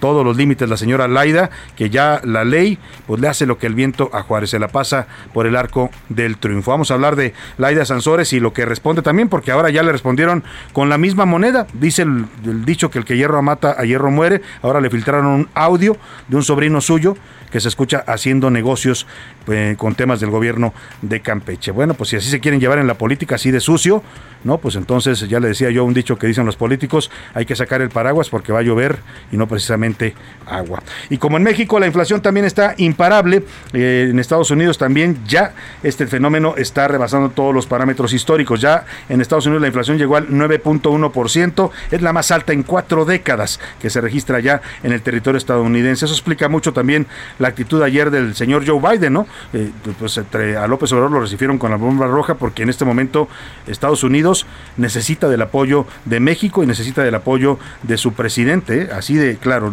pocas veces en la historia los papeles se invierten. Normalmente somos nosotros los que estamos siempre necesitando de ellos o dependemos de ellos, pero hoy, hoy esta colaboración que se plantea con México de acelerar exportaciones, de reforzar la frontera, de agilizar el comercio y, y la inversión, pues tiene que ver también con lo que está viviendo Estados Unidos y el presidente Biden en particular, al que esta inflación está golpeando fuerte, fuertísimo políticamente, junto con la guerra en Ucrania y todo lo que está pasando en el mundo. Pues vámonos, si le parece, como siempre, a esta hora del día, escuchar sus opiniones y comentarios. Hicimos tres preguntas el día de hoy, muy interesantes las tres. Una es el balance de esta visita del presidente López Obrador a Washington. Ya están conmigo aquí en el estudio y les me da gusto saludarles. Se las presento a Milka Ramírez y a Laura Mendiola, dos colaboradoras importantes de este equipo. Bienvenidas ambas, ¿cómo están? Muy bien, Salvador, ¿cómo estás? ¿Cómo estás, Lau? Laura, un gusto saludarlos a esta mitad de semana que la verdad este yo estoy como ya oliendo a viernes, ¿no? Ya, yo ya el miércoles, yo ya estoy así como arañando el viernes. Hay semanas donde se nos hacen largas, eternas, que dice ya, por favor, que termine la semana. Eh, estamos en el ombligué de la semana, como dice por ahí Priscila Reyes, que le damos un saludo, pero bueno, pues ya, ya casi. Y en estos días que ha habido mucha información, ¿no? Que ha estado como muy movido y que ha estado el ajetreo intenso. No, como dice este dispositivo, no sé si tienen ustedes de estos dispositivos inteligentes que les hablas y te dicen cosas, ¿no? Les preguntas la hora y te contestan. Eh, cuando le preguntas, eh, ¿qué día es hoy? a- va, le voy a decir el nombre, no tiene nada de malo, es, un- es marca, pero es un dispositivo. Alexa, ¿qué día es hoy? Te dice, es miércoles, ombligo de la semana. Lo importante es que ya pasaste dos días y ya casi es viernes, ¿no? Pues sí, así, Así- como sí, dice estoy Laura. como- estoy como Alexa yo hay, hoy. que, hay que ponerle buen ánimo a la semana. Milka, hicimos preguntas interesantes y es momento de saber en este espacio qué dice el público. Bueno, si quieres yo empiezo con WhatsApp Adelante, Laura. Salvador. Mira, dice, primero hay dos denuncias. Tenemos amigos del Heraldo, una pequeña anomalía porque se pierde un poco la frecuencia en diferentes espacios informativos y me deja medias la información. Ah, yo los caray. escucho desde Tuxtla Gutiérrez. Saludos, Juan Manuel Andrade. Pues a ver, señores ingenieros, eh, por favor, eh, revisen esto en Tuxtla Gutiérrez. Ayer también tuvimos quejas sobre la transmisión en internet, la que hacemos a través de las redes sociales. Les mandamos un saludo a todos los que nos ven en la cámara. A ver, ahí a doña Lupita Soto si anda viéndome en Guadalajara, porque ayer me Un dijo... saludote. Me dice, Ah. hijo, te estoy viendo, te mando besos, pero tú no me pelas, ¿no, mamá? Pues es que no te veo, pero bueno, te mando un beso y un abrazo. Y también ayer nos reportaron que había eh, fallas en la transmisión en internet, así es que a ver si nos ayudan para no afectar pues al- a, la gente que dice, bien, están escuchando y de pronto ya no escuchan la parte importante de la noticia, ¿no? Y otra denuncia importante, porque ya que hablamos de seguridad, Salvador, nos están reportando que eh, en la terminal del metro de ciudad de CEU están asaltando frecuentemente Ah, con pistola en mano en el trayecto a Limán y por la noche. Uf. Dice, hoy vi cómo asaltaron a una chica poniendo el arma en la cabeza. Eran las nueve y pico de la mañana, fíjate. Es una zona que es muy solitaria para caminar, sobre todo en la noche, así es que pues tome usted sus precauciones. Si llega a esta terminal, tómelo en cuenta. Y señores de la Secretaría de Seguridad Ciudadana, el señor Gormar García Jafús, que hace rato practicábamos con él, pues a ver si pueden mandar reforzar la vigilancia ahí en esta zona del metro CEU, porque está reportándonos al auditorio que hay asaltos a mano armada. Y bueno, sobre lo que comentamos de la visita de eh, López Obrador y a Estados Unidos, nos comenta el Radio Escucha, dice, no se ganó nada, el presidente solo fue a exhibir sus carencias. Salvador García Soto y equipo de A la Una. Para cuidar el agua ya no basta con el baño vaquero, como le llaman. Solo nos queda esperar un huracán porque no hay proyecto de a corto alcance para No. solucionar. Los saludos desde Monterrey. Lamentablemente fíjate. no lo hay y por eso es muy importante, Laura, la colaboración también de la ciudadanía. O sea, la medida que tomemos conciencia. porque si usted se atiene a que el gobierno va a resolver el problema, pues no. La mayor parte de los gobiernos no invierten en esto porque pues son obras que no se ven, son tuberías que van por abajo, ¿no? Claro, es importante que la gente tenga el agua, pero no siempre se invierte lo que se debe invertir, como bien lo dice. Así es que también hay que todos tomar conciencia y cuidar el agua. Hablando de agua, Laura, déjame mandar rápidamente un mensaje que me piden transmitir también de nuestro, nuestro auditorio.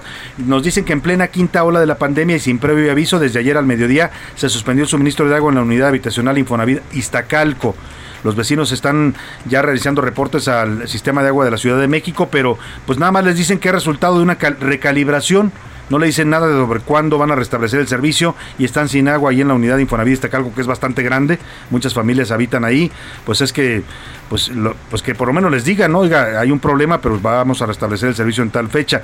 Además de la falta de agua, pues ahora también tienen no solo sequía de agua, sino de información. No les dan información los señores del SACMEX a ver si pueden tomar nota de este tema. Buenas tardes, Salvador y equipo. Respecto al ridículo que fue hacer el presidente, únicamente fue un protocolo. Yo sí ahorro agua desde hace mucho Qué tiempo. bueno. Y también nos dice que el narco ha estado en la Ciudad de México desde, la desde que la izquierda está en el, en el poder, lastimosamente, Sí. nos dice la señora Cristina Rivas. Tiene razón, no es nueva la, la presencia, no es que nos sorprenda, pero le decía yo, habitualmente los grandes cárteles no se metían tanto a la Ciudad de México ellos físicamente, o sea, tenían sus operadores, sus narcomenudistas, pues sus bandas en Tepito, en eh, Tláhuac, que les operaban el, el narcomenudeo, pero ahora ya están llegando ellos con todo y sus hombres armados, tal como se vio ayer ahí en Topilejo. Y bueno, vamos a leer este último mensaje. Dice, es de Héctor, de la Ciudad de México. Dice, todos los capitalinos tenemos que entender que hay un antes y un después de lo sucedido en Topilejo. Todas las fuerzas de la sociedad civil, política, religiosa, académicas, artísticas, empresariales, sindicales y un largo etc. Dice, para no permitir que esta ciudad que está eh, más allá de políticos y delincuentes se les vaya de las manos porque si la perdemos hoy no la vamos a recuperar y menos si el régimen se perpetúa. Yo estoy muy preocupado por la Ciudad de México. Tiene toda la razón, no es menor lo que pasó ayer, por eso le insistía yo a Omar García Harfuch que, nos dijera qué está pasando para pues saber por, y, lo, y lo dijo lo más claramente posible. ¿eh? Claro, él dice no hay que preocuparse porque vamos a estar confrontando, pero sí es grave ¿eh? que dos grupos de ese tamaño, Jalisco Nueva Generación y Sinaloa, se estén disputando un territorio de la Ciudad de México, me parece que es un dato para tener en cuenta, como dice él, y bien lo dice también, depende también de nosotros, ¿eh? que tanto queremos entregar esta ciudad, como ya muchas ciudades lamentablemente han caído en manos de la delincuencia. Así es, Milka. que Vamos tenemos en a Twitter? a la comunidad tuitera. En la comunidad como comunidad. Comunidad Twitter. Comunidad Twitter, sí. Eh, sobre la visita de Andrés Manuel Salvador, el 14% dice que la visita fue buena, que le fue bien a López Obrador. El 21% dice que fue mala, que no logró absolutamente nada. Y el 65% dice que Biden le dio el avionazo. Oye, no sé si viste los memes, pero decían, iban caminando Kamala Harris y Joe Biden, como sonriendo, y le decían, ¿viste la cantidad de tonterías que dijo, iban como riéndose. Oye, están duros los memes en Twitter, ¿eh? hasta la señora Beatriz Gutiérrez le hicieron su meme, su meme del ventanazo es que sí se dio un muy buen, golpe, en la no puede pasar a cualquiera, ¿no? Sí. Y sobre la pregunta del el consumo de agua, el 91%, ay, qué responsables somos, dice que sí, que ahorran más agua. El 6% que no, dice que el agua nunca se va a acabar. Y el 3% dice que hay cosas más importantes en qué pensar, que si nos quedamos Uf, pues mira, ese 6, ¿cuánto es el que dice que hay cosas más importantes? 3%. Bueno, pues ese 3%, el día que nos falte el agua, van a ser los primeros en caer de de sed, ¿no? Porque no, no hay nada más importante que el agua ¿eh? para los seres humanos. Y no está nada lejos. Sin el agua no hay vida. Sí, y, te decía, no está nada lejos, nos dan que 10 años, 10 años para que haya una crisis, una crisis del, agua, Bueno, pues gracias a toda la comunidad eh, Twitter en arroba ese García Soto, también por supuesto a la gente que nos ha contactado con sus mensajes y opiniones, ya sabe que aquí siempre su voz cuenta y sale al aire. ¿Tenemos cotorreo o no tenemos cotorreo, Milka? Eh, hoy no tenemos No tenemos cotorreo, entonces nos vamos directo a otros temas informativos. Gracias Milka, gracias a Laura Mendiola, vámonos a lo que sigue. A la una, con Salvador García Soto. Y vamos a comentarle más información importante, sin duda alguna. Eh, los parte de los acuerdos que se trataron ayer, que se aparecieron reflejados en el, eh, pues en la declaración conjunta entre México y Estados Unidos. Eh, pues son temas eh, que vamos a estar analizando en un momento más con un especialista. Pero por lo pronto le platico sobre este tema de eh, Laida Sansores y todo el asunto de su confrontación pública con el dirigente nacional del PRI, Alejandro Moreno Cárdenas. Hay un nuevo audio que difundió ayer la gobernadora de Campeche, Laida Sansores, en el que Alejandro Moreno presuntamente platica con el líder nacional del PAN, Marco Cortés, y le dice que va a continuar en el cargo hasta el 2024. En esta grabación, Alito confirma que será él quien elija a los candidatos y las listas de diputaciones para el proceso electoral de este año, aunque no estén de acuerdo en el partido. Es importante esto porque cuando fueron a verlo los dirigentes nacionales del PRI, los exdirigentes, 11 exdirigentes que fueron a, a reunirse con Alito para pedirle que reflexionara y analizara la posibilidad de su salida, él se comprometió ante ellos y así lo dijeron varios de ellos, los entrevistamos en este espacio, que se iba a ir en 2023, en agosto de 2023. Es decir, que a él no le iba a tocar ya elegir a los candidatos para el 2024, pero en este audio le dice lo contrario a Marco Cortés, sea, le dice, yo me quedo hasta el 2024 y yo voy a elegir candidatos. Pues ahí sí parece que hay un doble lenguaje del señor dirigente nacional del PRI, pero este es el audio ilegal, producto de espionaje que difundió ayer la gobernadora Laida Sansores. Si le vamos sumando cuántos audios ilegales ha difundido, si la llegan a acusar, la pena va a ser bastante grande. ¿eh? Si la llegan a acusar, porque pues como es gobernadora de Morena y en Morena ahora se permite violar la ley libremente, pues hasta ahora no pasa nada. Pero escuche usted. Primero Dios, si me da vida, seguiré aquí en el PRI hasta el 2024. A mí me va a tocar decidir la lista porque todos esos pendejos que andan allá afuera, no, que si no hay resultados van a la verga. Yo fui electo cuatro años, yo me quedo aquí, me vale madre lo que diga. Entonces, al final del camino me toca la que viene. Viene la sucesión en Tamaulipas también. ¿Qué es el otro? Y, es el otro año, entonces vamos a, construir. ¿eh? No, mi marco, 55. ¿Estás de acuerdo? Ok. Te mando yo ahorita un ratito un WhatsApp. Sí, pero mándame, me lo pone mi querido notario. Ahí te encargo. Presidente Marco, con todo. Con todo. Muy bien. Pues ahí está el señor Alejandro Moreno con sus audios que revelan pues una faceta polémica, controvertida, por decirlo menos. Aquí hay un discurso distinto al que se les dijo a los dirigentes, exdirigentes nacionales del PRI cuando lo fueron a ver. Y bueno, pues insisto, yo nunca he validado y no me parece que se, deba validar esta práctica de andar espiando conversaciones privadas y haciéndolas públicas, y menos viniendo de una gobernadora que jura respetar la ley. Que acuse a Alejandro Moreno, pues que lo acuse, y si le puede probar delitos, que lo meta a la cárcel pero esto de andarse metiendo en la vida privada de las personas y en las conversaciones, y es que, mire, el tema es delicado. Laida Sansores mandó mensajes en estos últimos días de que tenía fotografías íntimas de varias diputadas del PRI, así lo dijo, que le habían mandado imágenes de este tipo, los famosos packs, como les llaman, al dirigente nacional del PRI, Alejandro Moreno, como sugiriendo que varias de las diputadas tenían, pues, sus que veres con el dirigente nacional del PRI. Eso es lo que sugirió la gobernadora y amenazó con hacerlas públicas, lo cual es un delito no solo difundirlas, que es un delito grave, está penado en la llamada ley Olimpia, la difusión de material íntimo de cualquier persona, sea por quien lo haga, sea un hombre, sea una mujer. Pero me dices tú, Milka Ramírez, que no solo es delito difundirlas, hasta ahora no las ha difundido la de Sansores, nada más amenazó, sino también es delito almacenar este tipo de imágenes. Claro que sí, es almacenarlas, tomarlas, son fotografías, videos, cualquier tipo de contenido íntimo, almacenar o difundir es delito. Eso dice la ley es un Olimpia. delito y está en la ley Olimpia. Y bueno, podría ser acreedor a cinco años de prisión o una multa de 200 a 500 unidades de, de medidas de actualización, que está en 96 pesos por día. Pues en esos temas anda metida la gobernadora de Campeche. Yo me pregunto a qué hora gobierna, si anda metida espiando teléfonos, espiando conversaciones privadas, espiando material íntimo de, de- de mujeres diputadas. Además, qué mal que una mujer amenace a otra mujer con esta difusión. Normalmente suele pasar que son parejas o exparejas o gente enferma de la mente que hace este tipo de amenazas y chantajes, ¿no? Tengo material tuyo y lo voy a difundir. Si no me das dinero, si no vuelves conmigo, si no, etcétera, ¿no? O simplemente por, perdóneme la expresión y lo voy a decir porque así lo hace mucha gente, simplemente por chingar difunden perdóneme, eh, me la eché porque me salió del alma. Lo hacen y difunden imágenes íntimas de alguien que ya los dejó, ya no está, y para vengarse. Pero una gobernadora que ande haciendo esto, además mujer, en contra de mujeres, de otras mujeres, suena bastante delicado el tema. Sobre esta denuncia, Milka, ya le presentaron una otra de otra, ahora sí que una denuncia las diputadas priistas. Las diputadas priistas fueron a la Fiscalía General de la República. De hecho, fueron acompañadas del dirigente del PRI, Alejandro Moreno, ayer, para ya presentar esta denuncia precisamente en contra de Laida Sansores, porque pues, la verdad yo lo veo pésimo, pésimo. ¿Cómo es que desde el Mal. poder Mira, yo no sé si sea cierto, eh, si haya relaciones entre algunas diputadas y, y el señor Alejandro Moreno, lo cual pues sería cosa de ellos, de su vida privada, ¿no? Y que se arreglen con, con quien se tengan que arreglar, ¿no? Pero, ah, pero el tema de amenazar con hacer público esto es bastante delicado.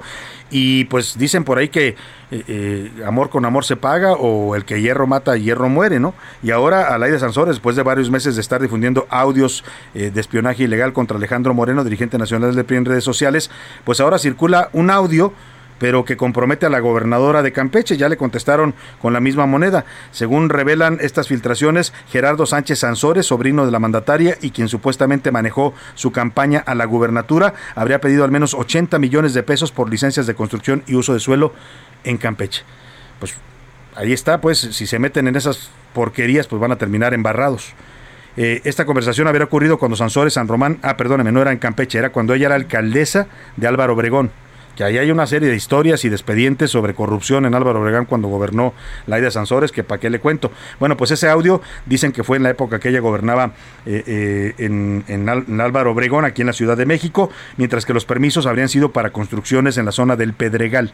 En el audio de este sobrino de Laida Sansores dura más de un minuto de duración, por supuesto también es ilegal, ¿no? Por supuesto estamos, hablando del mismo delito que ella comete, ahora se lo cometieron en contra, y se escucha hablar a Sánchez Sansores, el sobrino, quien es llamado Ceso Loco, con una persona que le advierte que si no paga la mordida tendrá que esperar tres años para su permiso de construcción. Escuche usted.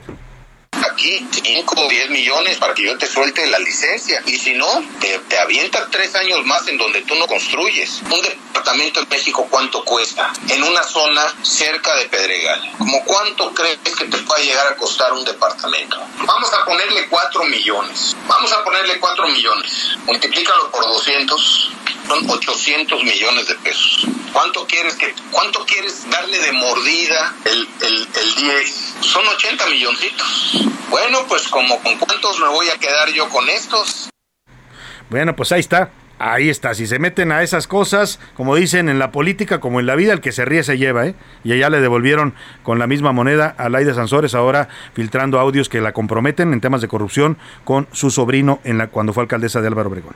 Vámonos a otro tema, como parte de los acuerdos de reunión de ayer entre el presidente López Obrador y el presidente Joe Biden en Washington, los dos países se comprometen a implementar acciones conjuntas para modernizar y mejorar la infraestructura de la frontera común, de los 3.000 kilómetros de frontera que tenemos con Estados Unidos.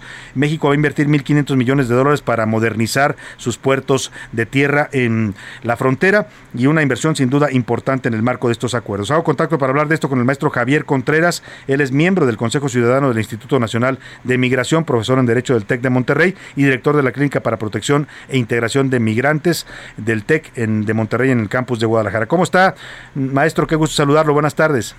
Hola, muy buenas tardes. Saludos a tu audiencia y a ti.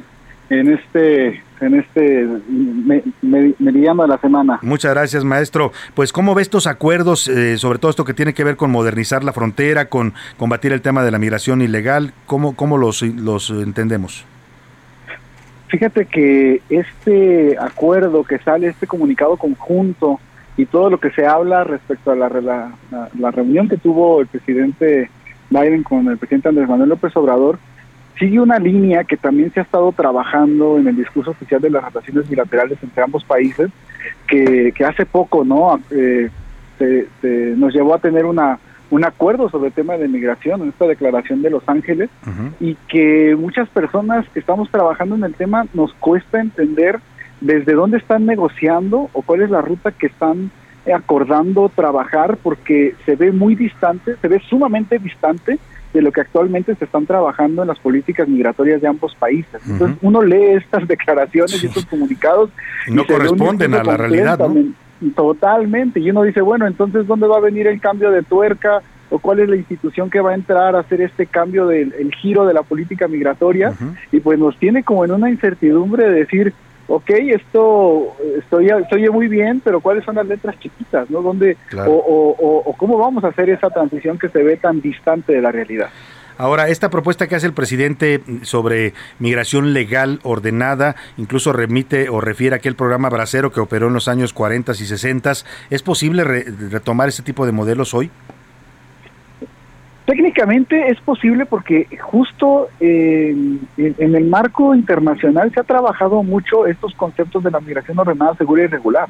Hay de hecho la firma de un gran pacto mundial por la migración segura, ordenada y regular que nos ha dado mucho material para trabajar este tipo de acuerdos y muchos instrumentos que, que nos ayudarían a generar estos modelos, ¿no? Por ejemplo, hablan en una parte de este acuerdo sobre la gestión de las crisis de emergencias o la atención a flujos masivos y mixtos de migración, pero la, el- la, la pregunta es si políticamente en Estados Unidos hay condiciones para que se pueda migrar a este tipo de políticas y si en México realmente no este, está dando el, el- el espacio para construir estas, estas iniciativas. La pregunta las, la sacamos porque estas necesidades no son nuevas, las conoce la Administración Pública Federal desde el inicio de su gestión y se ha avanzado nada, lo voy a decir así, absolutamente nada Claro. en construir este modelo.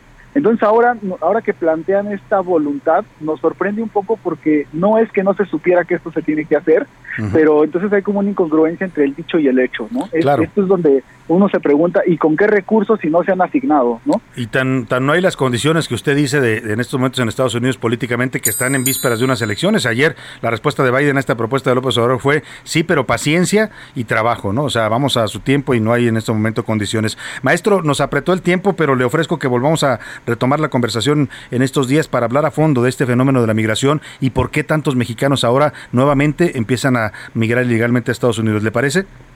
Encantado. Lo retomamos, maestro, porque la guillotina me está a punto de cortar y no quiero ser grosero con usted, pero le agradezco mucho, maestro, el que nos dé esta información y este análisis. Bueno, vamos a despedirnos y vámonos a la pausa y volvemos con más para usted aquí en A la Una.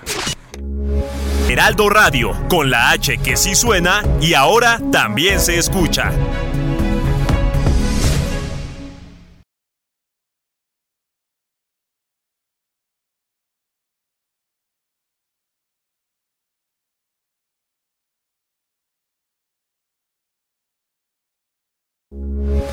Heraldo Radio, con la H que sí suena y ahora también se escucha.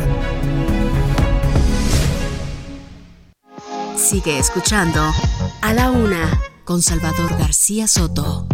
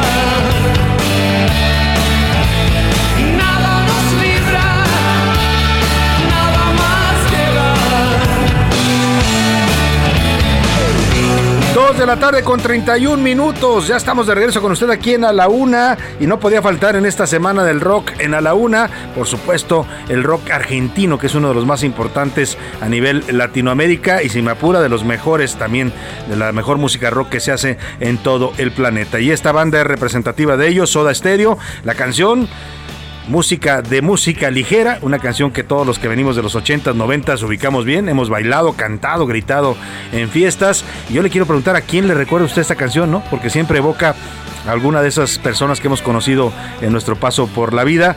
Una canción bella sin duda y con un gran ritmo. 1990, el año de su lanzamiento, el álbum Canción Animal. Súbale un poco a Soda Stereo, empiece a soltar el cuerpo y a relajarse, que la realidad está muy dura.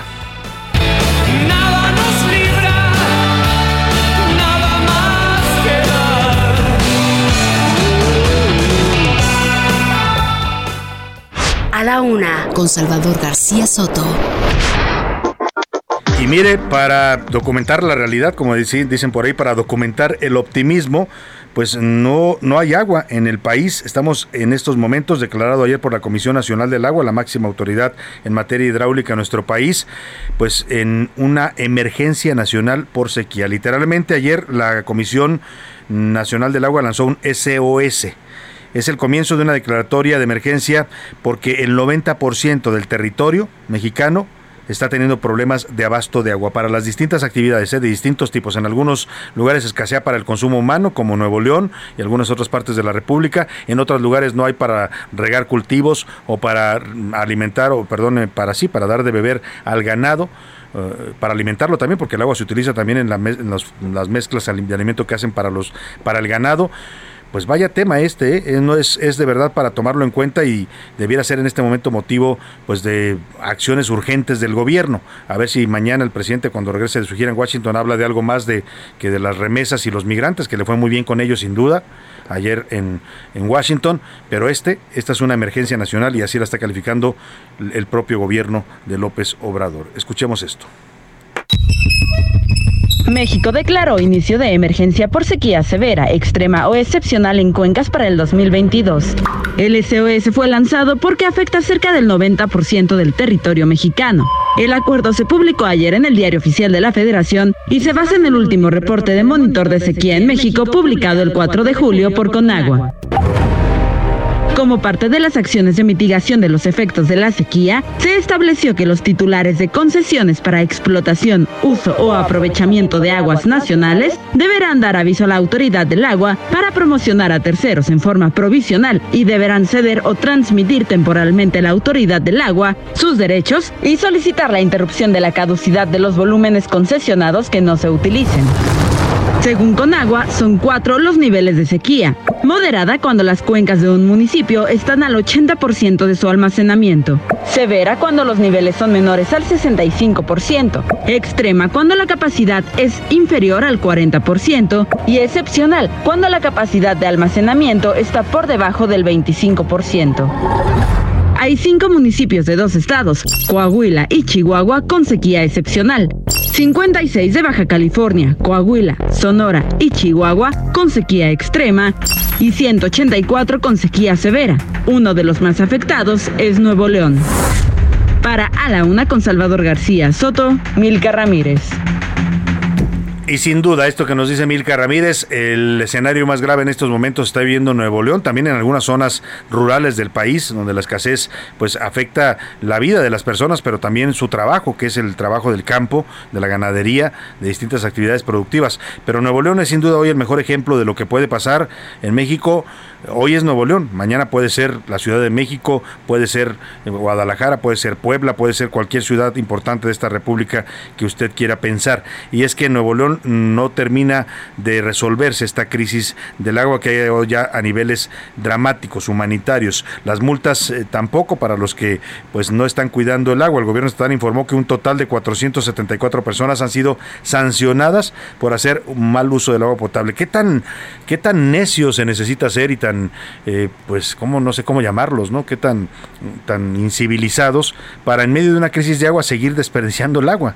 Y hay gente que lo hace allá en Monterrey. hay multas, 474 personas que han sido multadas por desperdiciar agua en plena crisis del vital líquido. Además, la Fiscalía de Justicia Estatal tiene abiertas 50 carpetas de investigación para determinar si los usuarios, industrias o negocios de lavacoches, por ejemplo, deben ser acreedores a otro tipo de sanción. Industrias y negocios se habla también de estas grandes eh, fábricas ¿no? que utilizan el agua. Hubo un movimiento en Nuevo León en contra de las grandes embotelladoras de refresco, por ejemplo, que gastan cantidades de, agua para hacer sus productos, ¿no?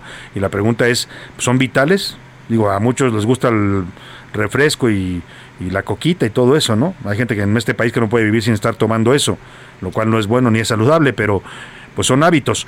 Pero no, no deberían suspender, por ejemplo, disminuir la producción, los empresarios para, aunque sacrifiquen ganancias para ayudar a esta crisis del agua. Bueno, pues vamos con Daniela García por lo pronto para que nos diga sobre toda esta situación, lo que tratan de hacer desesperadamente en Nuevo León para cuidar la poca agua que tienen en estos momentos. Te saludo allá en la Sultana del Norte, Daniela García, buenas tardes. El día de hoy el gobierno de Nuevo León dio a conocer que ha aplicado 474 sanciones a personas por mal uso de agua potable y han abierto 50 carpetas de investigación por parte de la Fiscalía General de Justicia. El secretario del Trabajo del Estado de Nuevo León, Federico Rojas, informó que desde que iniciaron las inspecciones en el Estado han sancionado a casi 500 personas. La Fiscalía determinará si los señalados serán acreedores a otro tipo de sanciones. Pues hoy los agricultores nos ponemos la del pueblo con usted y le donamos el 50% de nuestra concesión de agua Hoy también estuvo presente aquí en Nuevo León Adán Augusto López, estuvo en el estado para tratar el tema del agua. Durante esta reunión que tuvieron con agricultores y con industriales del estado, pues dio a conocer que la Asociación de Agricultores del Distrito de Riego Las Lajas va a ceder 50% de su agua concesionada para ayudar a solventar la crisis de agua en el estado.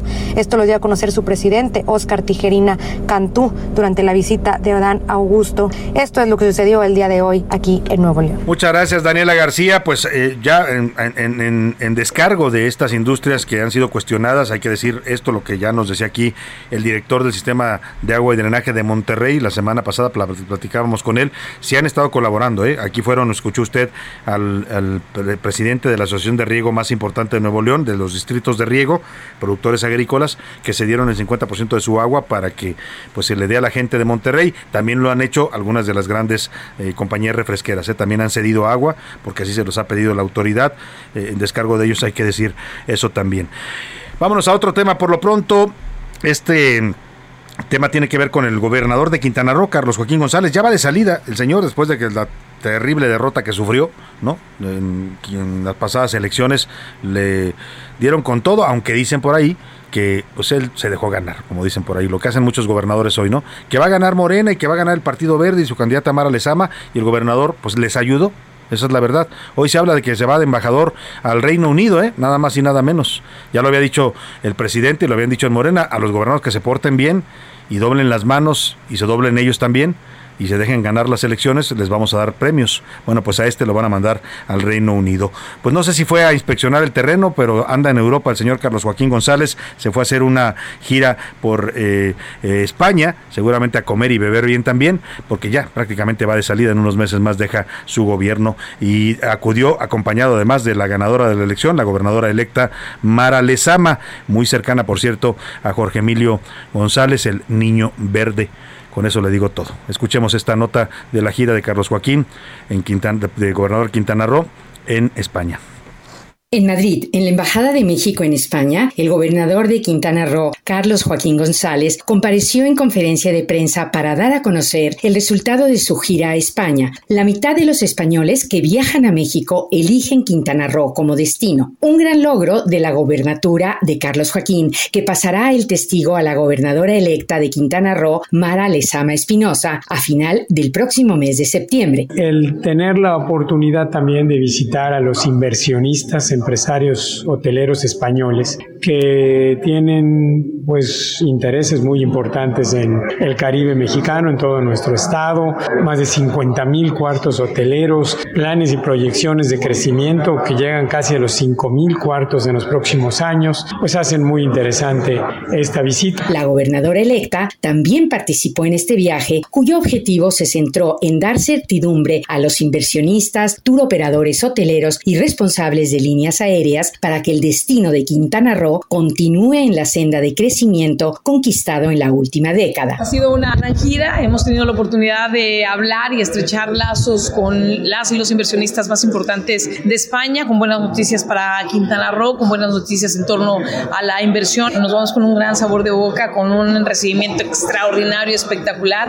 y bueno, siempre recibiendo a la inversión y a los turistas y a las turistas españoles con los brazos abiertos en Quintana Roo. El embajador de México en España, Quirino Ordaz Copel, anfitrión del encuentro, se congratuló de ver juntos a Carlos Joaquín y a Mara Lezama, que mantuvieron una gran empatía. El embajador se refirió a la Riviera Maya como un ícono y joya de México al mundo, con playas inigualables, exquisita gastronomía y una gran oferta cultural. El secretario de Turismo de Quintana Roo, Bernardo Cueto Riesta, y el director general del Consejo de Promoción Turística del Gobierno de Quintana Roo, Darío Flota Ocampo, formaron parte de la comitiva que relanza la Riviera Maya con fuerza y renovación de sus infraestructuras. Patricia Alvarado, en Madrid.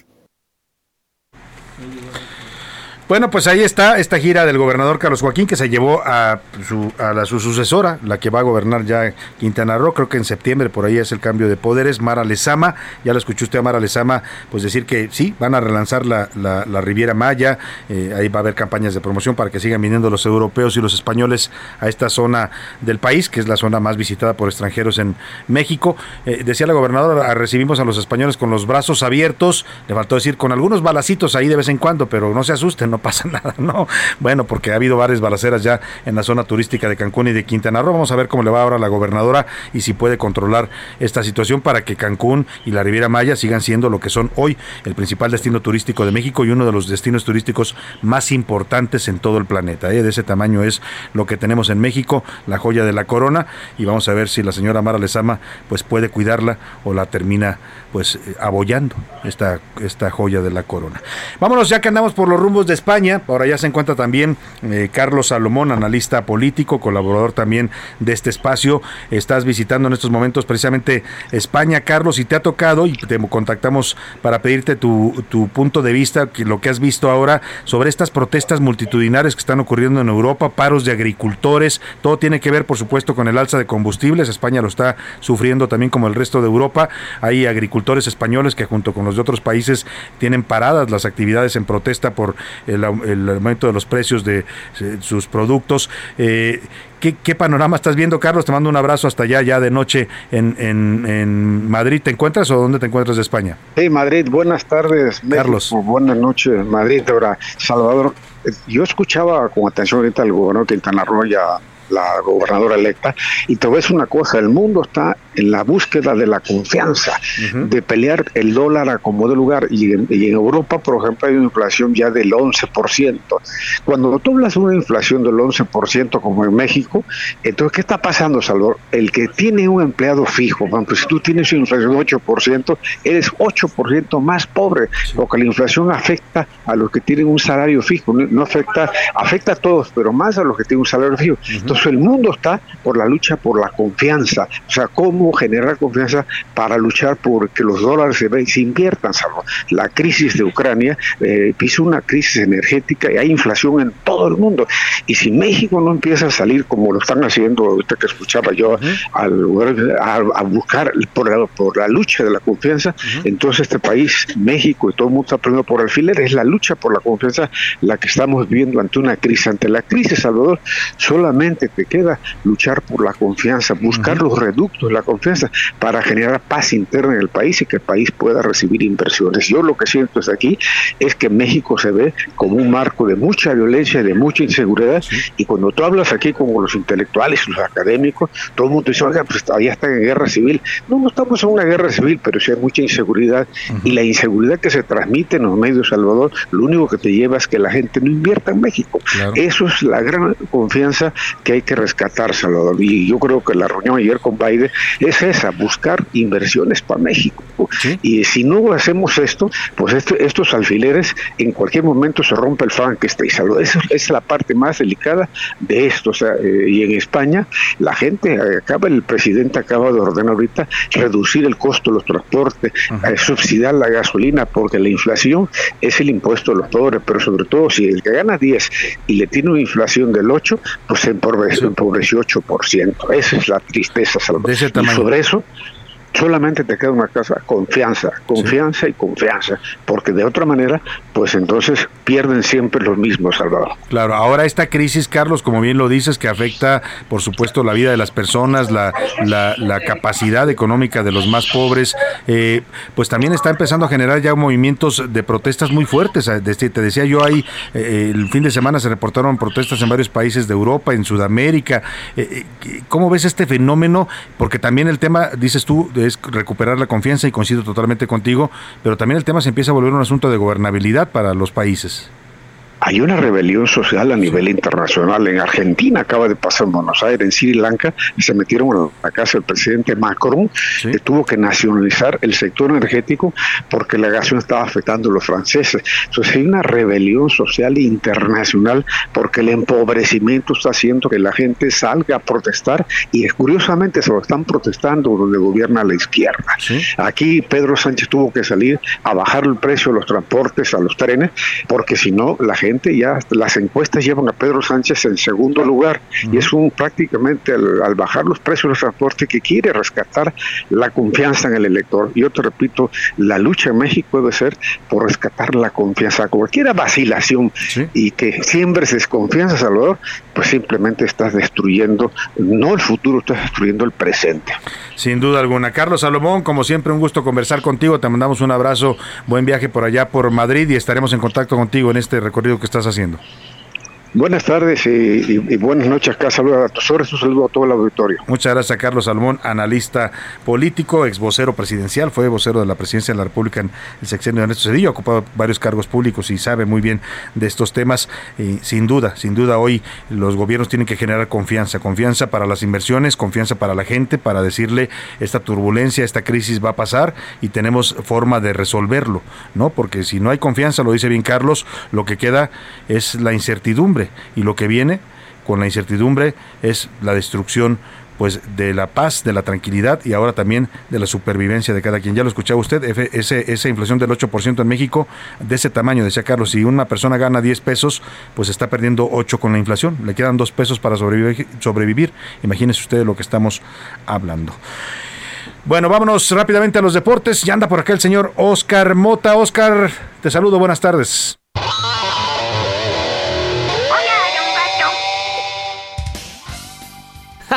Mi querido Salvador García Soto, ¿cómo estás? Te mando un gran abrazo y por supuesto a las amigas y amigos que nos escuchan este miércoles. Era la una, hoy un gran día para ganar. Un miércoles muy pambolero, mi querido Salvador, amigos. Y es que vamos a tener dos partidos de corte internacional. Lo- Los dos vamos a ponerlo así, aunque el primero más que el otro. A las 7 de la noche, ojo, 7 de la noche. Y esto muy importante para las amigas y amigos que ganaron boletos el día de ayer que regalaste, mi querido Salvador. Pues bueno, el partido es a las 7 de la noche en la cancha de Ciudad Universitaria. Pumas de la Universidad contra el Celta de Vigo. Una parte de una gira internacional que tiene el equipo del Celta y que por supuesto ayudará al equipo universitario a seguir afinándose de cara a este torneo Apertura 2022 que ya inició y donde Pumas, pues bueno, ha iniciado de buena manera en la parte goleadora ya con Del Prete, ya por supuesto con Dinero, ya se estrenó el Toto Salvio, aunque ahí hay que afinar un poquito la puerta porque se mete el chiflón, la defensa no está siendo lo mejor. Vamos a escuchar las y por supuesto las palabras de los protagonistas de este partido que insisto, eh, vuélvalo a usted a apuntar para que se apure en la chamba y salga tempranito, 7 de la noche en Ciudad Universitaria. Escuchemos. Pues bueno, la verdad que con mucha ilusión porque jugar partidos de, de este nivel para preparar la- el inicio de la liga, además especial como es el de este año, que, que va a ser todo muy rápido, luego el parón de- del Mundial en noviembre, así que pues con mucha ilusión, con muchas ganas de viajar y con muchas ganas de jugar el partido. Lógicamente sé que es un grandísimo equipo, que es uno de los grandes de, de México y, y bueno, que va a ser un partido muy competido. Pues ahí está, por supuesto, importante y claro, lo estaremos revisando el resultado mañana. Pero también otro partido que, pues bueno, para los americanistas seguramente también se les hará de corte internacional, gracias a que van a enfrentarse al Super Toluca de Nacho Ambriz. Con esto inicia ya la jornada número 3 de la Apertura 2022. Sí, va rapidito. Recuerden que este es un torneo previo al Mundial de Qatar. Tiene que terminar a principios de noviembre para darle algunas eh, semanas de que la selección nacional pues entrene mejor y nos pueda hacer algo. Y bueno, con esto, insisto, inicia este partido. Escuchemos, por supuesto, reacciones y parte de la previa de este partido que será a las 9 de la noche, el partido entre Toluca y el equipo del América. América es candidato pues, prácticamente a todos los torneos, tiene un gran plantel, un entrenador que, que, le dieron la oportunidad y lo ha hecho muy bien. Creo que tiene las características para señalarlo como como candidato al título, así como nosotros. Entonces va a ser un partido creo que muy espectacular, muy bueno para verlo. Y como siempre digo, y como Nacho también lo dice, nos preocupamos mucho más por nosotros, por lo que hagamos o no hagamos dentro de la cancha, que eso es lo que más nos ocupa, pero sin duda hay que ponerle atención a ciertas cosas del rival, tanto buenas como malas, para poderlas explotar también es el equipo más grande. Si no hay exigencia aquí, me preocuparía, ¿no? No, yo no creo que sea un tema de alarmarse y no por dejar de lado. Yo, por ejemplo, contra Monterrey creo que hicimos un gran partido y 10 minutos nos costó el resultado. Pero después cada uno, durante los 80 minutos, hicimos un gran partido. De repente los resultados no permiten ver ese tipo de cosas y es lo que te digo. No es bueno que el América no saque los resultados, pero tampoco es que el equipo está dejando de hacer cosas que nos acerquen a conseguir los resultados. Toluca que ha iniciado con dos triunfos, el América, un empate y una derrota. Le urge ganar al equipo de las Águilas. Mi querido Salvador, amigos, los deportes y que mañana sea un gran día para ganar. Muchas gracias, Oscar Mota. Oiga, y vámonos a lo que estábamos comentando y lo que platicábamos con Carlos Salomón. La inflación que sigue imparable en todo el mundo. México no es la excepción. Ayer le reportamos también ya los incrementos que llegan casi al 8% de inflación. Pero en Estados Unidos se acaba de disparar 1.3 en el mes de junio, impulsada por el aumento récord en los precios de la gasolina. Y el índice interanual alcanzó un récord de más de cuatro décadas. O sea, es hace 40 años que no se veían los niveles de inflación y de precios que está teniendo los Estados Unidos. El consumo, el, aumento en los precios de consumo aumentó al 9.1% en los últimos 12 meses. Es el mayor aumento anualizado desde septiembre de 1981. Oiga, información de último momento, se está difundiendo un video en el que fue captado Raimundo Collins, es titular del Instituto de Vivienda de la Ciudad de México, en el gobierno del señor eh, Marcelo Ebrar y en el gobierno de Miguel Ángel Mancera fue el secretario de Seguridad Pública. Está acusado, es prófugo de la justicia mexicana, lo investiga la Fiscalía General de Justicia Capitalina por uso indebido de atribuciones. Lo vieron en las calles de Washington yo no creo en las coincidencias y menos en la política, nunca he creído. Raimundo Collins es muy cercano a Marcelo Obrador. Marcelo Obrador estaba en Washington con el presidente López Obrador y lo vieron, lo captaron las cámaras del eh, diario Milenio en una zona muy cercana a donde se llevó a cabo la reunión del presidente López Obrador y los empresarios de México y Estados Unidos. Este es el audio de cuando captan al señor Collins, prófugo de la justicia, en Washington, D.C. Eh, eh, se escucha cuando le dice a los reporteros que no lo graben, por favor, no, no me graben porque me ando escondiendo y ando huyendo. Escuche usted.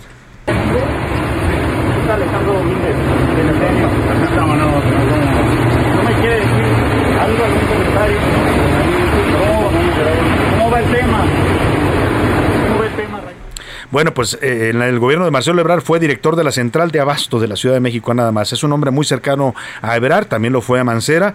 Está acusado por la Fiscalía de Justicia de, la Ciudad de México, por el gobierno de Claudia Sheinbaum. Y bueno, pues ahí lo agarraron en Washington. ¿Coincidencia? ¿Usted qué dice? Por lo pronto yo me despido de usted, contento y agradecido por su atención. Quédese aquí en la promoción del Heraldo Radio, Adriana Delgado y El Dedo en la Llaga. A nombre de todo este equipo yo le doy las gracias, le deseo que pase una excelente tarde. Provecho, aquí nos encontramos mañana a la una.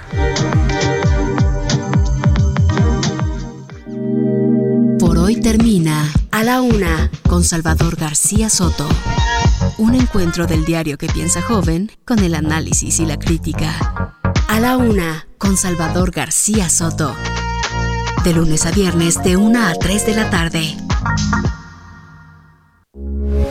Heraldo Radio 98.5 FM, una estación de Heraldo Media Group transmitiendo desde Avenida Insurgente Sur 1271, Torre Carrachi, con 100.000 watts de potencia radiada.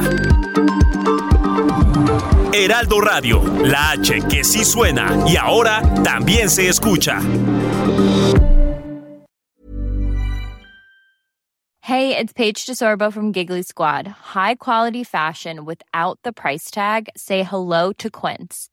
I'm snagging high-end essentials like cozy cashmere sweaters, sleek leather jackets, fine jewelry, and so much more. With Quince being 50 to 80% less than similar brands.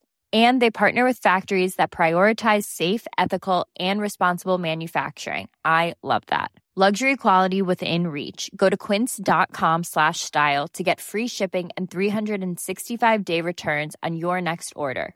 Quince.com slash style.